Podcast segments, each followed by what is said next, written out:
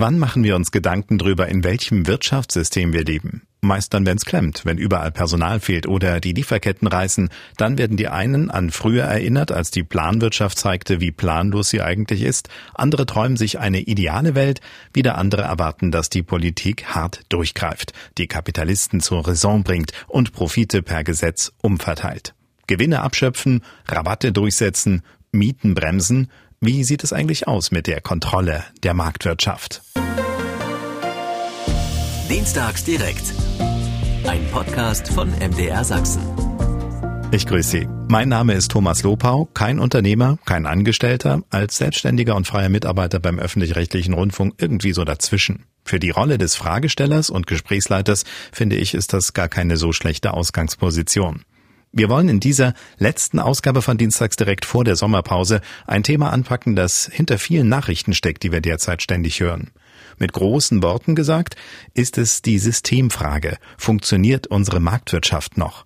Die umfassende Antwort, die werden wir natürlich nicht finden, aber wir werden uns annähern. Viel Expertise habe ich um mich versammeln können und wie inzwischen gewohnt besteht auch dieser Podcast aus zwei Teilen eigentlich aus drei, wenn man es genau nimmt. In den ersten etwa 90 Minuten spreche ich über das Verhältnis Staat-Wirtschaft mit drei Gästen. Danach bin ich für rund eine Viertelstunde mit unserer USA-Korrespondentin verabredet. Wie funktioniert Marktwirtschaft dort und wie viel hat die Administration da eigentlich zu melden? Zuletzt gibt's noch drei Interviews mit einem Kartellrechtsexperten, der mir erklärt, wie es läuft zwischen Kartellamt und Unternehmen und wie schnell eigentlich mehr Biss möglich wäre. Ein Wirtschaftshistoriker ist dabei, mit dem ich Parallelen und Unterschiede diskutiere zur Welt vor 100 Jahren, denn die 1920er, die werden ja oft so ein bisschen als Vergleich herangezogen. Und schließlich kommt ein Unternehmer und Buchautor zu Wort, der uns aufrütteln will. Seine Beobachtung, die meisten hierzulande leben wie einst die Dodos in den Tag hinein. Der im 17. Jahrhundert ausgestorbene Laufvogel Dodo hatte keine Fressfeinde und auch kein Gespür für Gefahren. Und Martin Limbeck zeigt im Buch Dodoland, warum uns diese Mentalität auf die Füße zu fallen droht. So ähnlich sieht's auch unser Hörer Martin B. aus dem Erzgebirgskreis. In der Marktwirtschaft muss man leistungsbereit sein und das ist etwas, was nach meinem Gefühl unserer Gesellschaft immer mehr abhanden kommt, schreibt er. Wie sehen Sie das eigentlich? Senden Sie uns gern Feedback oder auch Themenideen per Mail. Was würden Sie gern diskutieren? Unsere Adresse ist dienstagsdirekt.mdr.de. Und damit steigen wir ein ins Gespräch. Ich stelle Ihnen meine Gäste in der Runde vor. Das ist zum einen Stella Pazzi. Sie ist Unternehmerin, leitet in Saarbrücken ein Unternehmen, werden wir gleich nach unterhalten, was das für ein Unternehmen ist. Und sie ist im Verband der jungen Unternehmer und deswegen wollte ich sie gerne in der Sendung haben, damit wir eben auch mal eine andere Sicht auf die Dinge kriegen. A, Frau, B, noch nicht so alt. Insofern äh, bin ich gespannt, was Sie von der Marktwirtschaft erwarten und wie Sie sie gerade im Moment empfinden. Schönen guten Abend. Guten Abend, hallo. Wir sind also äh, tatsächlich jetzt einmal quer nach Saarbrücken mit Ihnen verbunden und wir sind andererseits auch äh, nach Berlin, glaube ich, verbunden zu Dr. Jörg König, richtig? Richtig, genau. Dr. Jörg König ist von der Stiftung Marktwirtschaft und gelernter Volkswirt. Auch da werden wir uns noch unterhalten, was zum einen äh, diese Stiftung ausmacht und wie man als Volkswirt die aktuelle Zeit betrachtet. Und in unserem Dresdner Studio ist Dr. Jürgen Leibiger. Er ist äh, Wirtschaftswissenschaftler, habe ich das richtig äh, mitbekommen, und äh, ist aus Radebeul zu uns gekommen. Schönen richtig, guten Abend. Genau, guten Gut. Abend. Ja, und Sie merken es dadurch, dass ich jetzt gar nicht gemerkt habe, dass zum Beispiel Herr Leibiger hätte sagen können, hallo, mein Mikro ist nicht auf. Ich selber sitze in Leipzig. Wir haben das also auch wieder so gemacht, dass wir möglichst ähm, ökonomisch die ganze Sendung bestreiten können und sind hier zusammengeschaltet. Wir reden also miteinander. Uns geht's nicht anders wie Ihnen, die uns äh, zuhören, entweder im Podcast oder im Radio und sagen, ich habe jetzt nur das Ohr und das ist schön, dass Sie uns das leihen. Dann frage ich mal in der ersten ähm, Runde, die wir jetzt miteinander sprechen, wie Sie zum Thema stehen. Also klar, wenn wir die Stiftung Marktwirtschaft uns anschauen, dann ist es schon im Namen. Ein Wirtschaftswissenschaftler wird sich auch mit Marktwirtschaft beschäftigen.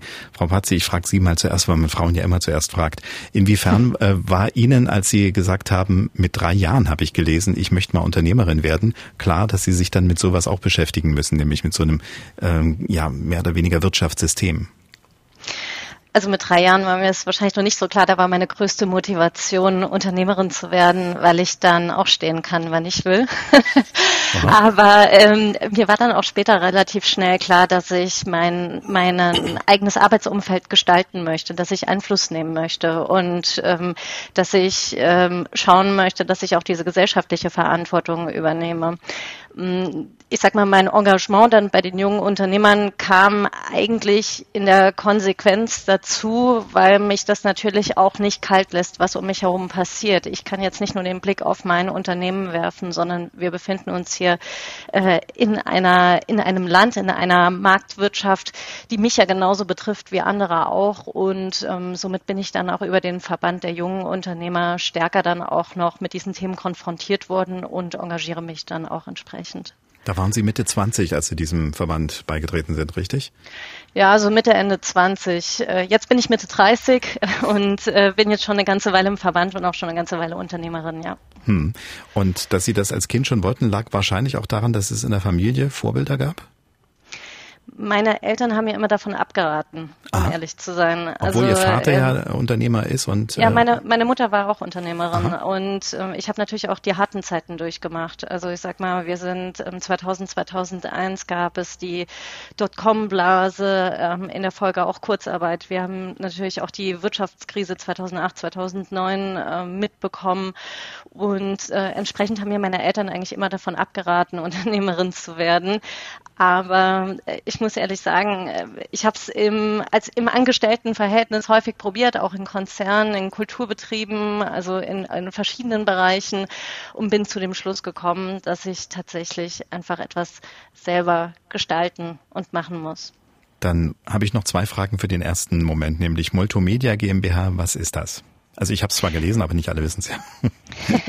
ja, Multimedia ist ein Digitalunternehmen. Wir entwickeln Weblösungen, das heißt ähm, im Prinzip ähm, komplexe Internetseiten, ähm, Webshops, äh, Schnittstellenentwicklung und Design. Das heißt, wir sind momentan auch wirklich, was das betrifft, am äh, Puls der Digitalisierung in den Unternehmen. Wir digitalisieren Prozesse für Unternehmen, teilweise auch für ähm, die öffentliche Verwaltung und ähm, schauen eben, dass das, was vorher nicht digital, also manuell abgewickelt wurde, nun eben dann auch über das Internet digitalisiert werden kann. Also eine einfache Webseite bauen ist es lange nicht mehr.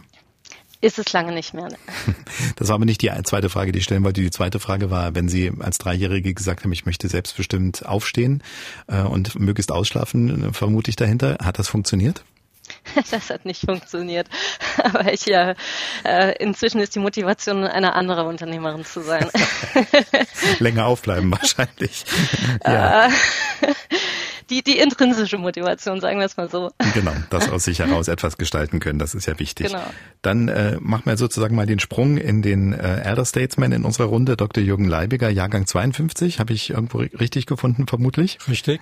In Kirchberg in Sachsen und äh, bei Ihnen war wahrscheinlich die Motivation, ich gehe in die in die Forschung, weil ich da auch selbstbestimmt meinen mein Wecker stellen kann, wann ich will. Nein, was, äh, wie, wie kam es, dass Sie sich, Sie sind ja, kommen ja ursprünglich mal aus der Mathematik und in, in dieser Richtung, wie kam es, dass Sie sich dann in dieser, ähm, den Überbau sozusagen auch äh, verrannten, verliebt haben und das äh, gut finden? Also nicht nur sagen, ich will in der Wirtschaft was tun, sondern ich will auch darüber nachdenken und lehren. Sie sind ja schließlich auch in der Lehre. Ja, nach dem Studium Mathematik und Datenverarbeitung und Wirtschaft in Halle wollte ich unbedingt raus aus dem Betrieb, war zunächst äh, in der Praxis äh, hier in einem Dresdner Betrieb tätig, drei Jahre lang. Darf man das noch sagen, was das war? Vielleicht da, kennst du noch der ein oder andere. Ich war bei VW Pentacon mhm. im Bereich der Arbeitskräftelenkung tätig mhm. und mir hat es dann einfach nicht mehr gereicht, so vom intellektuellen Anspruch her. Man ist da sehr stark, also bitteschön, eingebunden. also gar nicht so anders äh, die Sichtweise wie Frau Pazzi und habe gedacht, dann gehe ich äh, an die Universität, versuche äh, als Forscher oder Wissenschaftler zu arbeiten und habe das dann gemacht, habe mich hier in Dresden beworben und habe hier politische Ökonomie, Volkswirtschaftslehre, Geschichte der ökonomischen Lehrmeinungen mhm. äh, äh, gelehrt. War das noch vor dem Mauerfall oder das war das war danach? alles noch davor. Mhm. Dann bin ich, sind wir ja äh, äh ausgegliedert worden ich war zunächst arbeitslos, war dann äh, quasi ein Kollege von Ihnen als Wirtschaftsjournalist hier ja. in Sachsen rundum tätig und bin dann aufgefordert worden, da ich nebenbei sehr viel noch Lehre gemacht habe, an die Sächsische Verwaltungs- und Wirtschaftsakademie zu kommen, um dort den Bereich der Studiengänge aufzubauen. Mhm. Diese Akademie ist äh, ähm, ein eingetragener Verein gewesen oder ist sie noch heute das heißt, äh, sie lebt und arbeitet von den Gebühren der Studenten. Und dort hat man einfach sehr viel Kontakte zu ja, Praktikern, denn das war ein berufsbegleitendes Studium. Ja, und jetzt bin ich seit sieben Jahren glücklicher Rentner im Unruhestand. Man kann sagen, Sie lesen ja noch, also das heißt, äh, Sie unterrichten noch an, der, an dieser Akademie, von der Sie gesprochen haben, und da ist es Volkswirtschaftslehre, ne? Volkswirtschaftslehre mache ich, ja. Wunderbar, da ist gleich ein Link rüber zur Dr. Jörg König, aber vorher möchte ich noch eins wissen. Äh, wir sind miteinander in Kontakt gekommen über die Rosa-Luxemburg-Stiftung Sachsen, ja. wo Sie im wissenschaftlichen Beirat sind. Was können Sie uns über die Rosa-Luxemburg-Stiftung sagen? Wahrscheinlich, ich vermute mal, wenn man den Namen hört, dann ist es eher eine ähm, politisch im linken Spektrum angesiedelte Organisation oder der Blick daraus wird wahrscheinlich so kommen, oder? Ja, das ist eine parteinahe Stiftung, so wie es bei allen Parteien existiert, bei FDP Friedrich Naumann, äh, Konrad Adenauer bei der CDU und so weiter.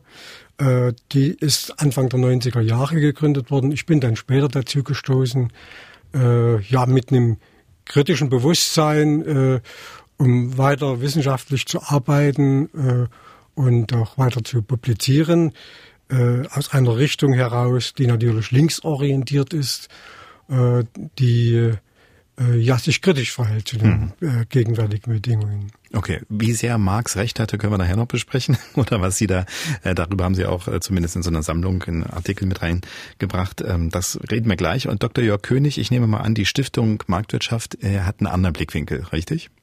Richtig, genau. Also wir sind eine äh, parteiunabhängige Stiftung und auch staatlich unabhängig und werden durch ähm, kleinere und größere Spenden finanziert und ähm, haben eigentlich grundsätzlich eher mal einen positiven Blick auf die Marktwirtschaft und versuchen mittels Schriften und Veranstaltungen, ähm, meistens hier in Berlin, ähm, die Bevölkerung und die Politik und alle, die es hören wollen, ähm, zu informieren. Mhm. Also sowas ähnliches wie ähm, ja eine Organisation, die zum Beispiel auch politische Bildung machen würde, so ähnlich wie diese Organisation oder doch anders oder doch eher wirtschaftsnäher? Ähm, ja, politische Bildung auch. Also wir sind ein wirtschaftspolitischer Think Tank und erarbeiten quasi unabhängig, ähm, quasi aus eigenem Antrieb heraus ähm, Ideen oder Konzepte, ähm, die wir dann an die Politik oder auch an die Bevölkerung herantragen. Mhm. Aber es ist nicht so, dass die Unternehmen auf uns zukommen in der Regel, sondern dass wir von uns aus äh, Themen aufgreifen, die gerade aktuell sind, wie äh, Tankrabatt oder anderes, was wir vielleicht nachher noch besprechen werden. Das können wir auf jeden Fall und müssen wir auch wahrscheinlich, weil das ist ja einer der Gründe, warum wir überhaupt dieses Thema in die Sendung geholt haben. Und äh, wenn ich jetzt so schaue, ich habe jetzt nicht genau Ihr Geburtsdatum gefunden, aber irgendwie so um die um die 82 rum müsste es gewesen sein. Äh, nee, bisschen früher, äh, Silvester 79. Silvester 79, okay. Dann genau. passen Sie ja ganz gut so ein bisschen dazwischen. Das sind also der Mittelalte von unseren drei Gästen ähm, okay. und haben ähm, ja, ein Studium Volkswirtschaft an Tübingen, San Francisco, schon mal schöner äh, Spagat, dann anschließend in Genf, Tübingen, in Stellenbosch in Südafrika und in Göttingen wissenschaftlich gearbeitet, promoviert und sind seit 2014 bei der Stiftung Marktwirtschaft und haben eine Visitenkarte, die wahrscheinlich zweimal zusammengefaltet werden muss, weil sie Leiter Europa, Energie, Wettbewerb, Wachstum und Entwicklung sind. Ähm, ist es so, dass Sie immer gleich auf mehrere Dinge dort in der Stiftung schauen und Ihre Expertise jeweils so ein Fachleiter dann äh, sagt, ich habe da immer gleich so ein ganzes Bündel an Dingen, die ich beobachte? Genau, das sind mehrere Themen, für, für die wir zuständig sind. Wir sind allerdings auch ein relativ kleines Team, so dass es automatisch dazu kommt, dass ähm, ein Mitarbeiter mehrere Themen betreut. Ähm, und bei mir sind es eben die genannten. Mhm. Ja, vom Haus aus interessiert oder von, von der Promotion her komme ich eigentlich von der europäischen Integration. Ja. Also alles, was irgendwie mit europäischer Wirtschaftspolitik oder Geldpolitik äh, zu tun hat. Äh, also auch was mit, mit äh, Inflation oder Inflationsbekämpfung zu tun hat. Ähm, das heißt, wenn Frau ähm, Lagarde was sagt, hören Sie besonders hin und höre ich ganz genau hin. Schütteln ähm, dann stärker den Kopf oder weniger stark? Im Moment schüttel ich eher mehr den Kopf. Mhm. Mal sehen, was übermorgen rauskommt. Da wird vermutlich ein neues äh, Antifragmentierungsinstrument vorgestellt. Das, wenn das so kommt, schüttel ich wieder mehr den Kopf. Ein Antifragment. Okay, das ist eine neue Sendung wahrscheinlich. Da geht es darum, ähm, ob die Zinsunterschiede in den Euro, also zwischen den Euro-Staaten ähm, steigen dürfen oder nicht. Also eigentlich geht es darum, ähm, Italien zu äh, relativ ähm, kleinen Zinsen zu verhelfen. Okay. Gut. Wie gesagt, wäre, eine, wäre wahrscheinlich eine andere Sendung. Eine Frage noch, Betreuung des Kronberger Kreises steht noch bei Ihnen. Was ist der Kronberger Kreis? Das ist, glaube ich, auch so eine Art Think Tank im Think Tank. Könnte das sein? Äh, genau, das ist äh, unser wissenschaftlicher Beirat, äh, aus dem die Stiftung Marktwirtschaft eigentlich hervorgegangen ist. Es ist ein, ähm, ein Kreis von meistens fünf bis sechs ähm, Professoren, aktuell fünf Wirtschaftsprofessoren, eine Juristin, ähm, die sich Anfang der 80er Jahre ähm, in Kronberg, daher auch der Name, getroffen haben und sich über die damals herrschenden Zustände ähm, quasi aufgeregt haben, gesagt haben, da müssen wir was tun und haben ähm, Schriften publiziert und darum herum ist dann ein Institut entstanden, das Frankfurter Institut und daraus ist dann die Stiftung Marktwirtschaft hervorgegangen. Also so eine Art Wirtschaftsweisen und äh, extra nochmal. Äh, so ungefähr, ja, sind auch ähm, mit Lars Feld und Volker Wieland zwei äh, ehemalige Wirtschaftsweisen darin vertreten, genau. Gut, wenn man mal wissen will, äh, was der Grunberger Kreis macht, dann kann man wahrscheinlich dann über ihre Internetseite dann die Dinge finden, die da gerade besprochen werden. Genau. Und worüber Sie nicht den Kopf schütteln, sondern nicken. Ja, hoffentlich. Gut, das geht um die Kontrolle der Marktwirtschaft. Inwiefern soll der Staat, muss der Staat vielleicht auch sich in wirtschaftliche Belange einklinken? Natürlich, er muss Rahmen vorgeben, da sind wir uns, glaube ich, alle einig, aber wie sehr soll er dann kontrollieren? Das äh, fragen wir in die Runde mit unseren Gesprächspartnern. Stella Pazzi, sie ist selbst Unternehmerin, junge Unternehmerin und auch in diesem Verband junge Unternehmer. Dr. Jörg König von der Stiftung Marktwirtschaft und Dr. Jürgen Leibiger, der als Beirat der Rosa-Luxemburg-Stiftung und selber als Wirtschaftswissenschaftler da sicherlich auch eine Meinung hat. Vielleicht frage ich Sie zuerst, Dr. Leibiger. Wie ist es? Äh, wie viel staatliche äh, Einmischung ist denn gut und richtig? Und haben Sie vielleicht auch ein Beispiel, wo Sie sagen, wenn es das nicht gäbe, dann wäre hier, ja, Cedon Mordio. Marktwirtschaft kann ohne Staat nicht existieren. Da wird mir niemand widersprechen. Äh, Marktwirtschaft, äh, ich spreche ja lieber vom Kapitalismus, so wie man das auch im angloamerikanischen Sprachraum eher nennt, Capitalism äh, ist mit dem Staat entstanden, es hat sich mit dem Staat entwickelt.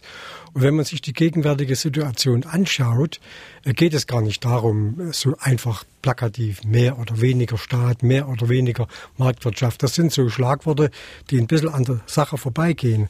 Aber auf eins möchte ich auf jeden Fall aufmerksam machen. Immer dann, wenn es in bestimmten Wirtschaftsbereichen äh, Probleme, Probleme gibt, wenn es Krisen kommt, dann ruft eigentlich alle, auch die Unternehmerschaft, auch die Vertreter der Großkonzerne, rufen ganz schnell nach dem Staat. Äh, ohne diesen staatlichen Einfluss, ohne die Eingriffe und die Unterstützung durch den Staat wären äh, Frau Patzi hat vorhin die Dotcom-Krise erwähnt und die Wirtschaftsfinanzkrise 2008, 2010. Ohne diese Eingriffe wäre der, die Kiste komplett gegen die Wand gefahren. Mhm. Und diese äh, Staatseingriffe werden eigentlich durch den Marktmechanismus herausgefordert und werden also nicht nur von äh, Leuten gefordert, äh, die äh, etwa mit Kapitalismus oder mit dem Markt so nichts am Mut haben wollen, sondern sie ergeben sich einfach aus den Notwendigkeiten heraus. Märkte produzieren immer wieder Krisen. Märkte können nicht vorausschauend arbeiten. Der Zeithorizont ist relativ kurz. Und äh, die längerfristigen Probleme, die wir in unserer Wirtschaft haben, also für Daseinsvorsorge, für das Problem der Klima, des Klimawandels oder der Umweltprobleme, all das sind Probleme, die kann man nicht dem Markt überlassen. Dort muss der Staat aktiv werden. Mhm. Also ich lerne Krisenmanagement ist so eine Sache, wo es nötig wird, wo dann alle nach dem Start rufen. Äh, für solche großen Riesenprojekte, die man alleine nicht machen kann, ist klar. Und ansonsten hatte ich jetzt für mich das Bild, das kam mir so in den Kopf, als wäre das eigentlich äh, der Kapitalismus, wie Sie sagen, in so einer Art Rennpferde oder, oder Gespann von Pferden, wo der Kutscher eben überlegen muss, der Kutscherstaat überlegen muss, wie, wie, wie schnell greife ich in die Zügel ein, damit die Karriere mir nicht durchgeht. Naja, es geht nicht nur darum. Es gibt ein interessantes Buch einer italienischen Wissenschaftlerin, Mariana Mazzucato, äh, die spricht vom das, das Kapital des Staates. Und die weist nach, äh, anhand sehr detaillierter empirischer Analysen, wie zum Beispiel die Hightech-Branche in den USA eigentlich ohne den staatlichen Hintergrund ohne die Förderung durch den Staat, ohne das Reinschießen ständigen von auch finanziellen Mitteln eigentlich gar nicht so geworden wäre wie heute. Silicon Valley wäre ohne den amerikanischen Staat gar nicht denkbar gewesen. Und da ist das Bild von dem, von dem Kutscher, der die, äh, der die Pferde lenken muss, nicht ganz richtig. Die Pferde, äh, denke ich mir, rennen auch manchmal nur, wenn sie tatsächlich wissen, wohin sie laufen. Und das zeigt auch manchmal der Staat. Nicht nur, Also ich bin ja kein äh, Marktwirtschaftsfeind, sondern ich sehe einfach die Widersprüchlichkeit, die, die Janusköpfigkeit von Marktprozessen. Äh, und dort ist vieles, was heute gerade technologisch passiert, ich meine, wo wären wir heute, äh, wenn dieses Prinzip von Elite-Universitäten nicht gekommen wäre in Deutschland? Wo wäre der ganze Bereich, äh, Frau Patzi arbeitet auf dem Gebiet der Digitalwirtschaft, das ist aus dem Militärbereich herausentwickelt worden. Das sind Bereiche, wo also in der Tat ohne den Staat heutzutage gar nichts mehr geht. Mhm. Dr. König, Stiftung Marktwirtschaft, wie sehen Sie es? Ähm, größtenteils anders. Welche Überraschung. also ähm, Vielleicht zumal zu Krisen. Ähm, es kommt immer sehr auf die Krise drauf an, ähm, wie stark man nach dem Staat ruft und wer vor allem. Ähm, jetzt nehmen wir die Corona-Krise. Da war es ja auch vor allem der Staat, der äh, den Unternehmen untersagt hat, ihre, ihren Beruf auszuüben sozusagen. Da ist es dann auch klar, dass der Staat Entschädigung oder Hilfen leisten muss. Bei der globalen Finanzkrise kann man darüber streiten, wie viel der Staat und wie viel der, der Markt da angerichtet hat. Ähm, es ging ja auch vor allem darum, dass der Finanzmarkt nicht gut reguliert war. Ähm, und ähm, insofern könnte man da auch eher von, von Staatsversagen sprechen, äh, in der Form, dass man da eben nicht aufgepasst hat, was ähm, mhm. sich da entwickelt und wer vor allem die, für die Risiken einsteht, die da begann, begangen werden. Also es ist in Krisen durchaus auch gut, äh, auch wenn es schmerzhaft ist, ähm, diejenigen, die die Verantwortung für das Handeln tragen, ähm, dann auch dafür haften zu lassen und ähm, nicht quasi die Kosten so, zu sozialisieren, wie es in der globalen Finanzkrise danach passiert ist man merkt ja auch meist erst anhand von Krisen, wo irgendwas klemmt. Bis dahin fällt es ja nicht auf. Ich hatte eben auch, also, gibt diesen Spruch ne, von einem Kind, was im Regen steht und sagt, Mutti ist selbst dran schuld, wenn ich mich erkälte, sie hätte mir eine Jacke anziehen können. Ähm, ein bisschen funktioniert dann Wirtschaft vielleicht auch so. Ne? Man sagt, wir haben erstmal keine strengen Rahmenbedingungen wie in der Finanzwirtschaft eben oder zu wenige. Also probieren wir erstmal, was geht. Und wenn dann gesagt wird, stopp, aber hier, nee, aus welchen Gründen auch immer müssen wir es einhegen, dann muss man genau. anders agieren. Genau, also es gibt äh, durchaus ähm, ähm, Grenzen, die der Staat dem Markt aufzeigen muss, das ist ganz klar. Das, äh, Herr Dr. Leibig hat schon ein paar angesprochen. Also es gibt sogenannte Marktversagensgründe, wo der, ähm, wo der Markt einfach ähm, nicht zu einem idealen Ergebnis führt. Das ist äh, unter anderem beim, beim Klimaschutz zu beobachten, das sind sogenannte negative externe Effekte, die entstehen die der ähm, Markt oder die Unternehmen dann nicht einpreisen. Und dann muss der Staat äh, da Rahmenbedingungen vorgeben. Es ist immer die Frage, wie stark er das macht. Also ähm, geht er da wirklich detailliert vor oder ähm, setzt er da auch nur einen Rahmen und sagt, innerhalb dieses Rahmens ähm, versuchen wir wieder mit marktwirtschaftlichen Prozessen äh, gute Lösungen äh, zu erreichen. Mhm. Frau Pazzi, als junge Unternehmerin, äh, wie ist es, wann haben Sie das letzte Mal dem Staat gedankt oder über ihn geflucht? Können Sie sich noch erinnern?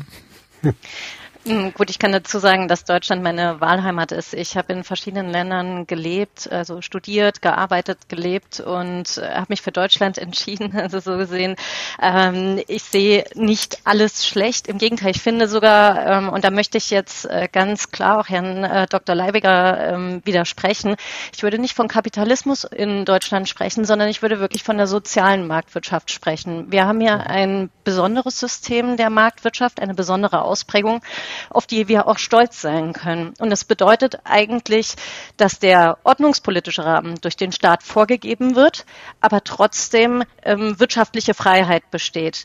Ähm, wir müssen uns da auch ganz klar zu den USA abgrenzen. Ähm, er hat auch gesprochen davon, dass ähm, ja, Silicon Valley, sage ich mal, durch staatliches Eingreifen erst so groß geworden ist.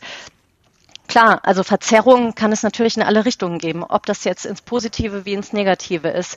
In Deutschland haben wir jetzt leider ähm, durch Eingriffe des Staates nicht unbedingt dafür gesorgt, dass Unternehmen erfolgreicher wurden. Äh, ich nenne jetzt mal als Beispiel die Deutsche Bahn. Ähm, da kann man nicht wirklich sagen, dass wir hier ähm, ja, äh, große Schritte gemacht haben. Ähm, bei uns ist es eher so, dass letztlich wirtschaftliche Aktivitäten teilweise ausgebremst werden und was jetzt das Thema Subventionen betrifft oder auch ähm, beispielsweise Überbrückungshilfen, ähm, kann ich dazu nur sagen, dass das ja in der Regel ein Ergebnis dessen ist, ähm, wie es ja auch schon Dr. König gesagt hat, dass beispielsweise auch in der Corona-Krise einigen ähm, Unternehmen untersagt wurde, überhaupt zu handeln während der äh, Lockdowns. Das heißt, der Staat hat gesagt, ähm, ihr dürft eure Wirtschaftstätigkeit nicht mehr ausführen. Insofern ist es, denke ich, auch absolut gerechtfertigt, dass der Staat dann, wenn er in diesem Moment interveniert, ähm, auch entsprechende ähm, Hilfen auszahlt, um eben auch in der Konsequenz beispielsweise Arbeitsplätze zu sichern, damit äh, nach dem Lockdown auch diese Arbeitsplätze wieder erhalten sind. Hm. Und wird, ja? Entschuldigung, wenn ich nur kurz was zu dem Silicon Valley mhm. genau ergänzen darf, äh, damit das nicht so stehen bleibt. Ähm, Herr Dr. Leibinger hat die Frau Masukato angesprochen, die ähm, angeblich nachgewiesen hat, dass das alles staatlich vorprogrammiert war. Also ganz so einfach ist es auch nicht. Der Staat hat äh, ganz quasi, so einfach hat es auch nicht gesagt. Äh, okay, er hatte sich so angehört, als hätte äh, der Staat dafür gesorgt, dass das Silicon Valley so groß äh, geworden ist. Also was der Staat gemacht hatte, das war über so ein Verteidigungsetat in den USA ähm, ähm, viel Milliarden US-Dollar zur Verfügung zu stellen, dass zum Beispiel das Internet groß äh, oder wie das, wenn das Internet größer werden kann. Was wir aber, was damals noch nicht so war, wie wir es heute kennen. Also was mhm. daraus entstanden ist, das äh, war dann wieder ähm, Ergebnis von unternehmerischer Freiheit und nicht von, ja. von staatlicher Vorgabe, die so gezielt ähm, geplant war. Also die äh, Möglichkeit, zum Beispiel Ansiedlungen zu befördern, äh, spielt ja auch eine Rolle. Also wir haben ja nicht zwar das große Silicon Valley, aber das Silicon Saxony zumindest ist ja auch äh, etwas, wo zumindest vom Land Sachsen ja dafür gesorgt wird, dass das wahrgenommen wird ne? und dass dann eben Investoren auch äh, möglichst gute Bedingungen haben. Da ist ja auch in gewisser Weise staatliche, also in dem Moment landesrechtlicher Eingriff mit dabei. Darf ich noch kurze mhm. Bemerkung machen Na zu klar. dem, was Frau Patzi gesagt hat? Also das Thema Corona-Krise und der Lockdown und dass die Unternehmen dort mit ihren Verlusten herausgeholt werden, ist ja völlig richtig. Also, dass da ein Ausgleich passieren muss, äh, das ist ja, wird ja jeder verstehen. Ich denke, da gibt es vielleicht auch nicht so eine große Diskussion darüber. Aber ich meine, es macht ja schon einen Unterschied, dass äh, Sie haben jetzt gerade von Silicon Saxony gesprochen. Mhm. Ich meine, große Unternehmen siedeln sich im Grunde genommen nur noch an, wenn der Staat Riesensubventionen und die Infrastruktur bereitstellt. Also, ne, wir haben jetzt gerade erlebt, der Wettkampf, sage ich mal, zwischen Sachsen-Anhalt, Magdeburg und Sachsen äh, um die Ansiedlung von Intel. Wir haben das erlebt äh, äh oben bei Berlin in Grünheide mit der Tesla-Fabrik ohne dass da massiv Geld fließt, und zwar nicht nur in Deutschland, sondern überall, wo diese Großkonzerne sich ansiedeln wollen, ohne dem passiert das gar nicht mehr. Wer fordert denn hier eigentlich mehr Staat heraus? Hm. Also darauf würde ich auch ganz gerne nochmal direkt antworten. Ja, Zum einen ist es so, dass man wirklich ganz klar differenzieren muss zwischen Großkonzernen und Familienunternehmen. Ja, richtig. Ähm, Familienunternehmen denken, was das betrifft, ganz, ganz anders. Ich komme persönlich äh, aus einem Umfeld von Familienunternehmern, also ähm, auch in meinem Verband sind nur Familienunternehmer vertreten. Ähm, bei uns ist es so, unsere Unternehmen sind in Deutschland ansässig. Wir werden jetzt nicht äh, morgen die Koffer packen und ins Ausland gehen und Steuerflucht betreiben, sondern uns ist es ein großes Anliegen, hier vor Ort etwas zu entwickeln. Bei Großkonzernen wiederum sieht das ein bisschen anders aus. Aber auch da kann man argumentieren, dass es im Grunde genommen marktwirtschaftliche Mechanismen sind, weil es letztlich eben nicht mehr nur noch ähm, die Unternehmen sind, die in Konkurrenz zueinander stehen, sondern auch die Regionen. Und ähm, da geht es dann massiv darum, dass eben die verschiedenen Regionen, die verschiedenen ähm, äh, Städte, Gemeinden, äh, Länder sich darum bemühen, attraktiv zu werden als Wirtschaftsstandort, was auch letztlich etwas ist, was hm. wir hier zum Beispiel im regionalen Dialog auch immer wieder betonen. Hm. Ja, klar. Da auch ja. noch kurz was einwerfen Dr. darf. König. Ähm, ich würde auch nochmal unterscheiden zwischen äh, Subventionen und ähm, Angebotsbedingungen. Also was Tesla erhalten hat, sind quasi gute Struktur, Struktur ähm, gutes Strukturangebot vor Ort, also strukturelles äh, Infrastrukturangebot, aber äh, eigentlich keine Subvention. Also ähm, Tesla hat das ja alles selbst finanziert. Man ist Tesla entgegengekommen mit dem Standort, wo Tesla sich niederlassen kann und auch äh, durchaus wie schnell ähm, äh, Tesla bauen durfte, wobei da Tesla auch wieder in Vor Vorleistung gegangen ist. Aber äh, Subventionen hat es da nicht gegeben. Und das äh, wäre jetzt auch nichts, was wir ähm, aus marktwirtschaftlicher Sicht fordern würden. Also ganz im Gegenteil. Hm. Also ja, bei Tesla, um das richtig zu stellen, man hat die Subventionen angeboten, dann gab es die Ansiedlungsentschluss und dann hat er gesagt, na, ich brauche es eigentlich nicht. Also die Entscheidung äh, für Berlin hängt schon natürlich auch mit dem finanziellen, mit dem bildungsmäßigen, mit dem Markthintergrund zusammen, das ist keine Frage. Es gibt auch einen Standortwettbewerb, äh, das ist natürlich völlig richtig. Aber äh, das ist eben bei den Großkonzernen in der Tat ein Problem, dass dort eigentlich die Verwobenheit mit staatlichen Entscheidungen, die Beeinflussung von Politik natürlich sehr stark gewachsen ist. Hm. Ich meine, es gibt den Begriff too big to fail, das haben wir alles erlebt, äh, 2008, 2009.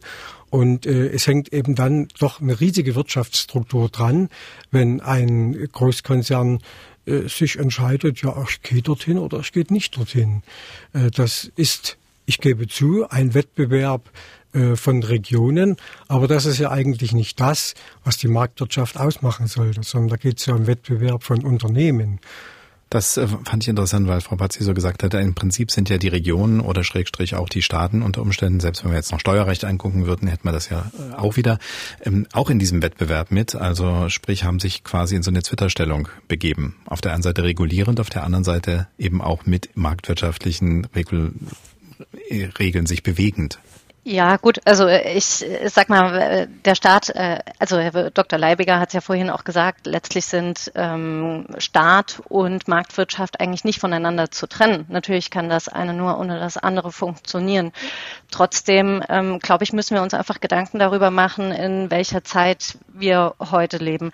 Und das betrifft einerseits natürlich die Wirtschaft, die sich umstellen muss, die schauen muss, wie sie mit veränderten Situationen klarkommt. Das bedeutet aber auch, dass es äh, die öffentliche Verwaltung betrifft.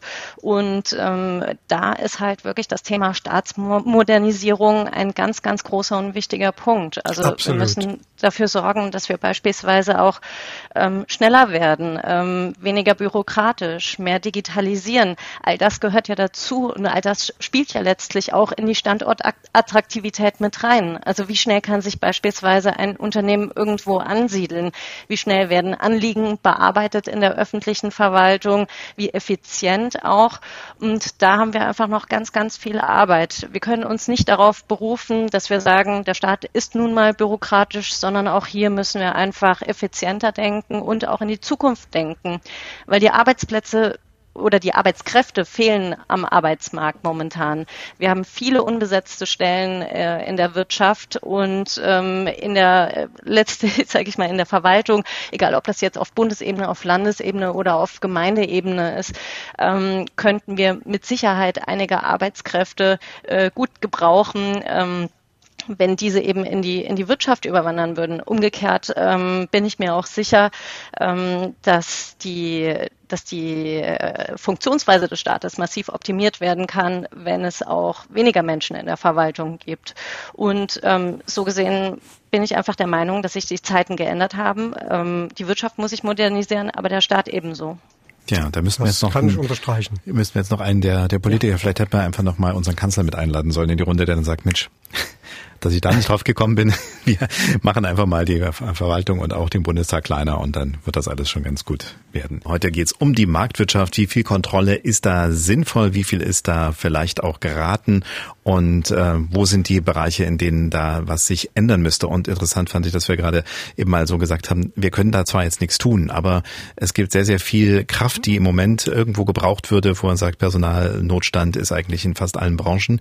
Und wir haben im Bereich Politik und Verwaltung natürlich eine ganze Menge Menschen sitzen, die sicherlich auch alle wichtig und äh, gut an ihrem Platz sind, aber müssen man wirklich jeden Platz dort haben. Und äh, ich würde ganz kurz, bevor wir dann darüber reden, wer uns bis jetzt schon in dieser Zeit die wir senden, ähm, zugehört hat und ein paar Hinweise gibt, einen Mann noch ins Spiel bringen, mit dem ich ein Interview geführt habe, was ein kleines bisschen rausbricht, was aber ganz gut passt.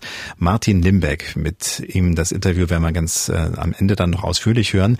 Wer ihn kritisch betrachtet, sagt vielleicht, das ist so ein Tellerwäscher zum Millionärtyp, der Glück hatte und nun Menschen einredet, sie könnten auch und ähm, reich und erfolgreich sein, wenn sie nur wollen. Denn solche Kurse zum Beispiel gibt er auch. Er rüttelt Leute auf. Ich maße mir nicht an, äh, ihn aus dem einen Kontakt heraus einschätzen zu können, aber ich habe sein aktuelles Buch gelesen, Dodoland, uns geht's so gut. Der Untertitel, warum wir alle wieder mehr leisten müssen, ein Weckruf für Gesellschaft und Wirtschaft. Und da ist eine Menge drin, was er anmahnt, was nicht in Ordnung ist. Und auf der anderen Seite aber auch, was er fordert. Und das passt nämlich ganz gut heran. Er sagt nämlich, wir brauchen da Menschen, die für ihre Arbeit und für das, was sie tun, brennen. Wir brauchen in der Politik wie auch in der Wirtschaft wieder Menschen, wo du sagst, wow, guck mal, der bewegt was, der macht was, da gucke ich gerne hin, der inspiriert mich, um selber in die Kraft zu kommen. Und wir müssen wieder Werte schaffen. Wir gehen dramatischen Zahlen einfach entgegen. Da muss man ja nicht besonders intelligent sein, man muss einfach nur einen Rechner in die Hand nehmen und gucken, wie viele Menschen in Rente gehen, wie viele geborene Kinder wir haben, wer noch Handwerker ist und wer studiert. Ja. Wir haben 125.000 Handwerksbetriebe die nächsten drei Jahren in Rente gehen, die noch keinen Nachfolger haben. Da haben teilweise auch die Inhaber einfach eine viel zu hohe Forderung für ihr Unternehmen, statt eben jemanden zu helfen, noch zu begleiten. Also Dodo-Verhalten gibt es auf beiden Seiten. Ich möchte auch, dass gute Leistung gut bezahlt wird. Was es mit den Dodos auf sich hat, klärt sich dann noch auf, aber das sind halt äh, Tiere, die bis ins 17. Jahrhundert Laufvögel auf äh, Mauritius gelebt haben und dann eben ausstarben, weil sie die Gefahren nicht erkannt haben, weil sie bis dahin keine Gefahren kannten und er vergleicht so ein bisschen unsere Gesellschaft damit. Ja, ähm, wir haben auch noch einen Gast jetzt in der Sendung mit dabei, nämlich meine Kollegin Monika Werner aus der Dienstagsdirektredaktion und die fasst für uns mal zusammen, was so bis jetzt an Mails und äh, an Kontakt über das Hörertelefon, über unser Formular auf sachsenradio.de zu uns gekommen ist, Monika. Ja, also ich fange gleich mal an mit Falco Küttner, mit dem ich auch gesprochen habe und er hat gleich mit einem interessanten Spruch eigentlich begonnen. Die Politik ist immer ein schlechter Wirtschafter. Das sieht man an der Bahn, das sieht man an allem. Die Politik sollte sich da ganz raushalten. Das kostet nur Geld im Steuerzahler und es kommt nichts bei raus. Wenn Leute was entscheiden, wofür sie nicht persönlich haftbar gemacht werden können, dann ist ein Problem. Wenn ich das von meinem Geld bezahlen muss, dann überlege ich mir das dreimal und dann sorge ich dafür, dass das funktioniert wenn das von irgendeinem Steuergeld geht, spielt es gar keine Rolle. Und deswegen sehe ich da keinen Nutzen drin, wenn sich die Politik zu sehr an die freie Wirtschaft einmischt.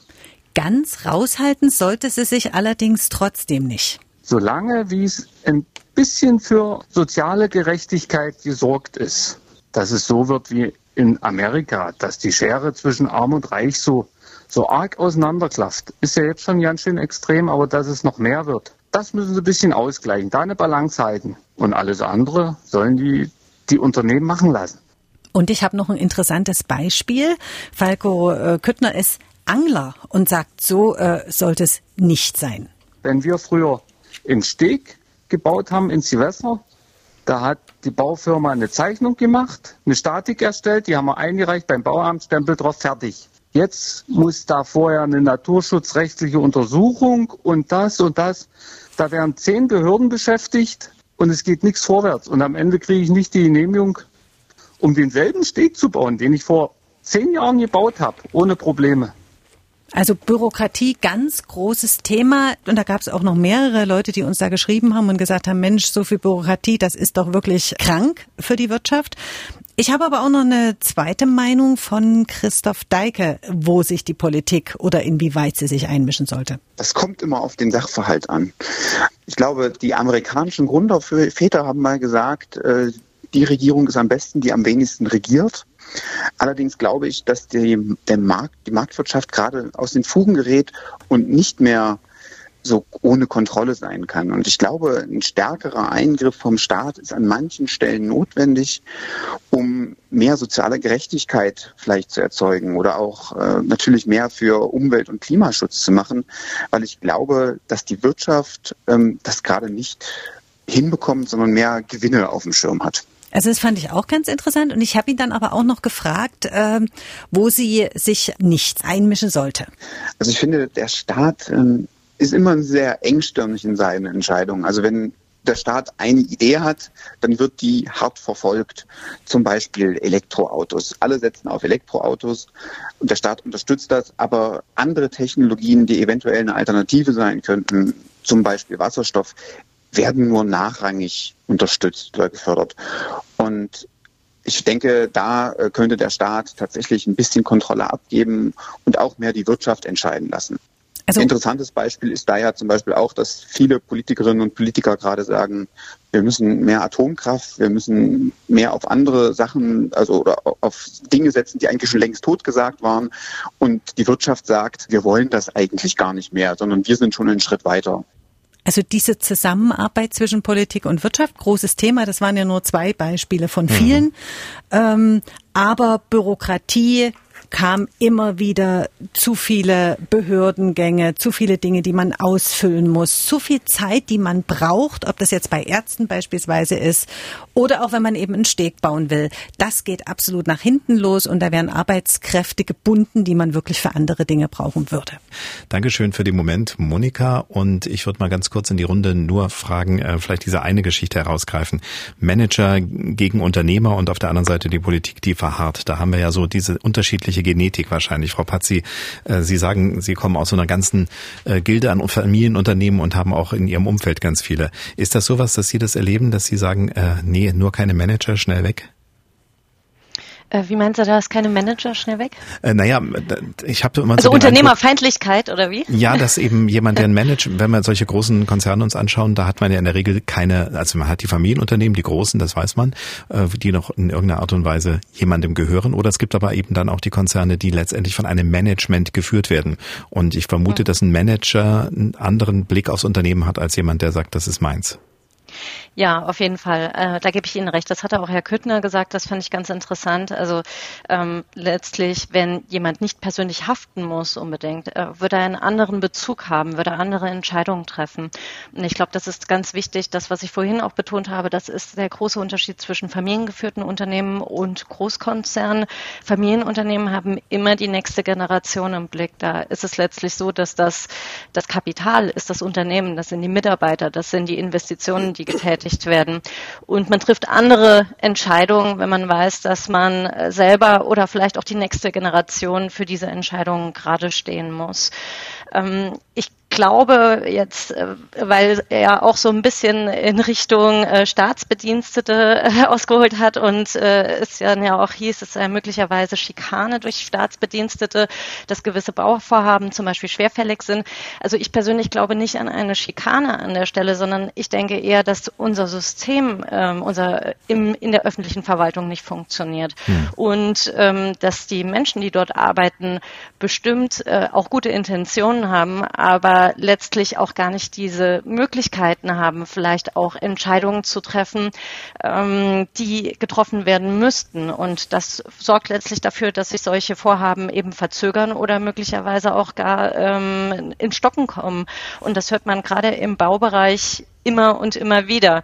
Ähm, ich glaube auch, dass äh, weil Sie auch vorhin nämlich noch kurz ähm, den Dodo-Effekt angesprochen haben, ähm, da Martin Limbeck hat da ähm, natürlich, sage ich mal, eine spezielle Perspektive auf dieses demografische Problem auch, dem wir entgegensteuern. Ich persönlich glaube jetzt nicht, dass die Menschen äh, keine Lust haben zu arbeiten oder etwas zu gestalten.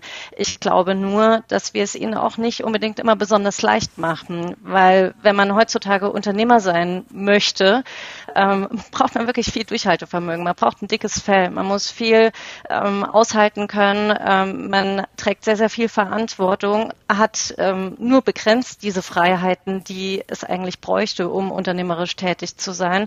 Und ähm, an der Stelle kann ich auch verstehen, dass jetzt nicht nicht jeder direkt sagt, ach, ich gründe jetzt mal einfach irgendwas in Deutschland. Hm. Auf der anderen Seite ist es aber auch genau das, was wir für die Zukunft brauchen. Wir brauchen diesen Gründergeist, diesen Gestaltungswillen, wir brauchen diese Motivation, dass die Menschen einfach etwas anpacken wollen, etwas zum Positiven verändern wollen.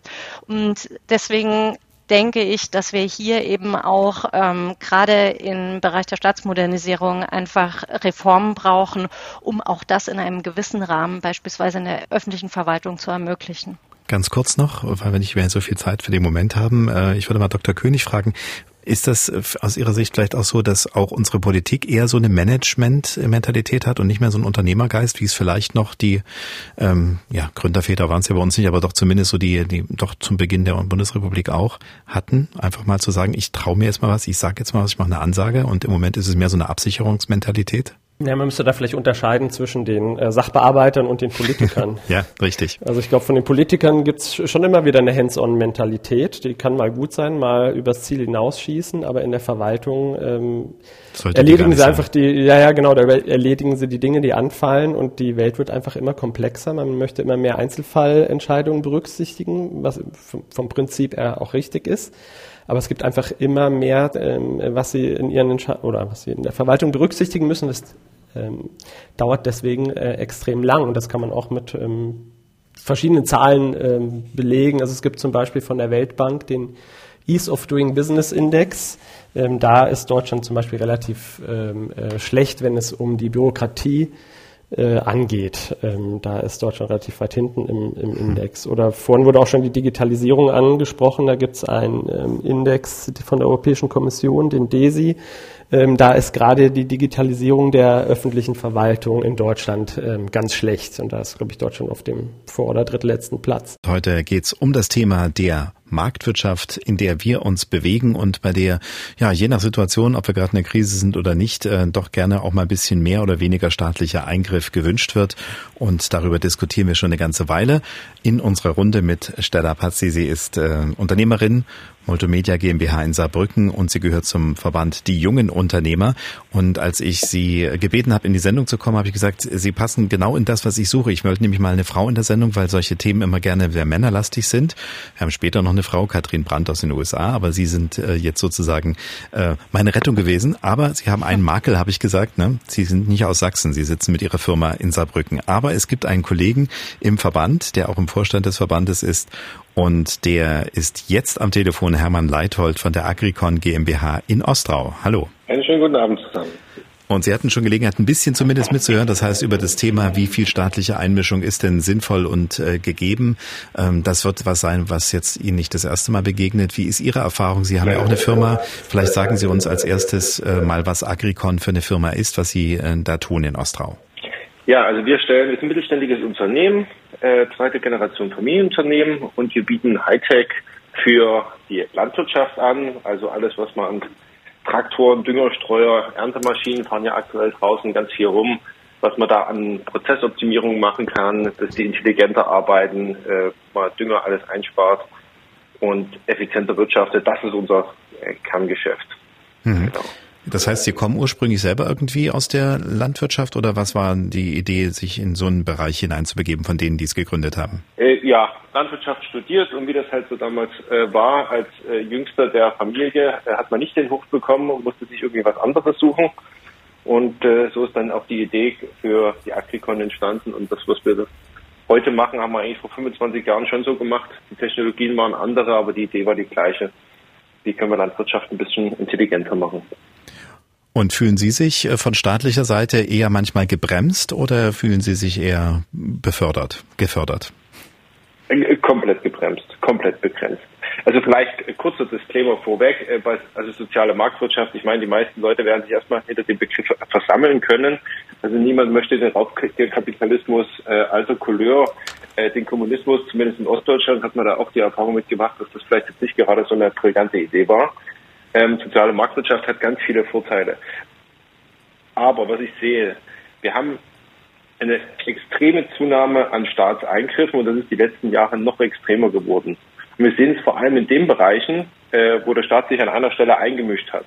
Das kann, ist immer mit äh, hehren ähm, Motivationen entstanden, äh, sei es jetzt äh, ganz, ganz jüngst äh, die ähm, äh, die Restriktionen, was äh, Gasimporte anbelangt. Ich meine, da gibt es eine ganz hehre Motivation, das durchzusetzen. Hat aber natürlich ihre Auswirkungen. Jetzt ist man am, am, am Hinterherrudern, wie man jetzt irgendwie mit diesen, jetzt haben wir weniger Energie auf dem europäischen Markt, wie man damit klarkommt. Dann kostet die Geister, die ich rief, die werde ich nicht los. Ich fange mit irgendwas an, äh, wo der Staat sich einmischt. Äh, wir haben das Gleiche äh, auch bei der Homeoffice-Pflicht zu Corona-Zeiten. Der Staat hat, äh, es wurde verordnet äh, mit einer äh, sagen wir mal, sicherlich gut gemeinten Absicht dahinter.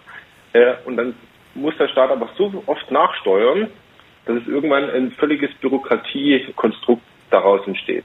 Und da, da davor habe ich aktuell einen riesen, äh, riesen Respekt und riesen Angst, weil äh, das hat eine Grenze erreicht, die man nicht mehr legal einhalten kann in ganz vielen Bereichen. Also Homeoffice-Pflicht legal einzuhalten als Unternehmer ist eigentlich unmöglich.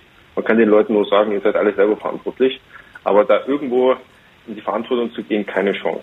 Hm. Wir hatten mal in einer anderen Sendung auch etwas von einem Fuhrunternehmen, der eben auch sagt, ich habe in letzter Zeit mehr damit zu tun, diesen ganzen Bürokratie-Irrsinn äh, klarzukommen, als dass ich meine eigentliche Arbeit machen kann.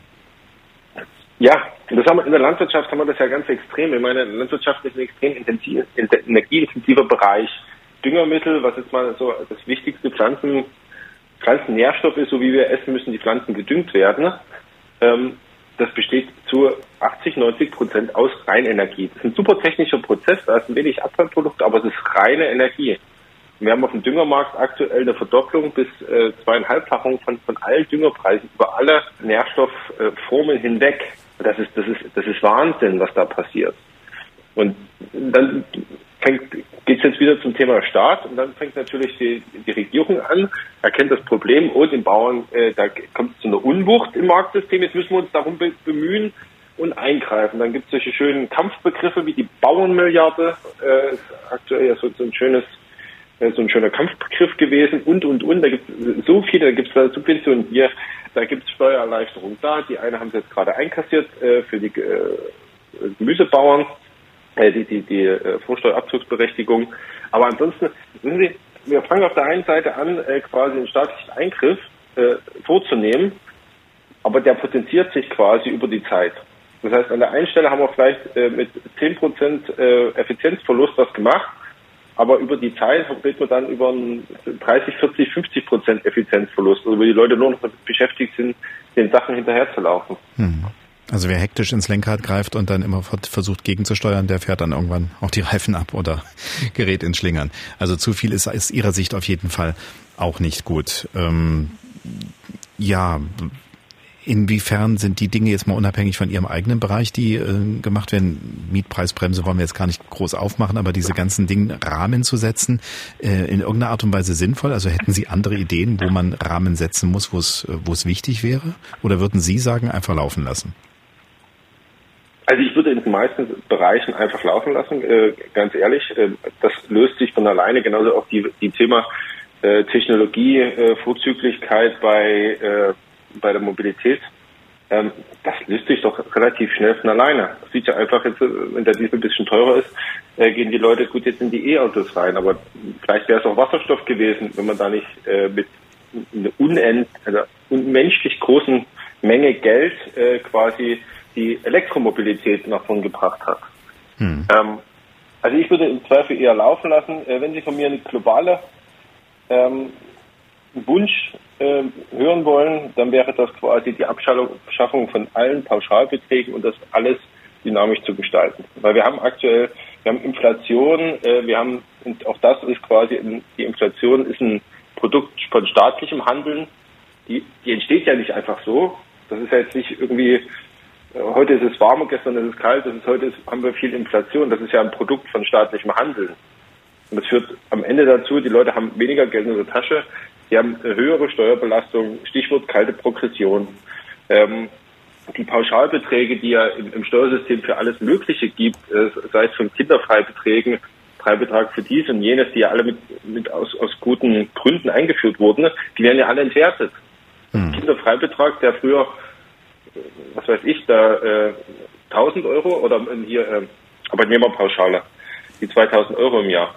Das waren früher 2000 Euro. Das ist ja heute, wenn ich das mal quasi mit der Inflation betrachte, sind das ja nur noch 1500 Euro. Im Einkommen hat sich nichts geändert oder bei den Leuten, aber es ist relativ alles weniger wert. Einfach weil die muss ich nochmal nachfragen, meinten Sie dann lieber solche Pauschalen kassieren und an anderer Stelle äh, dann dynamische Dinge machen oder wollten Sie gerne alle Pauschalen erhalten, aber die dynamisieren? Das habe ich jetzt nicht ganz mitgekriegt. Entweder wir können die Inflation eingrenzen oder wir müssen die Pauschalbeträge äh, quasi dynamisieren. Also Stichwort kalte Progression. Mhm. Also was heute ein mittleres Einkommen ist, ist ein Spitzensteuersatz.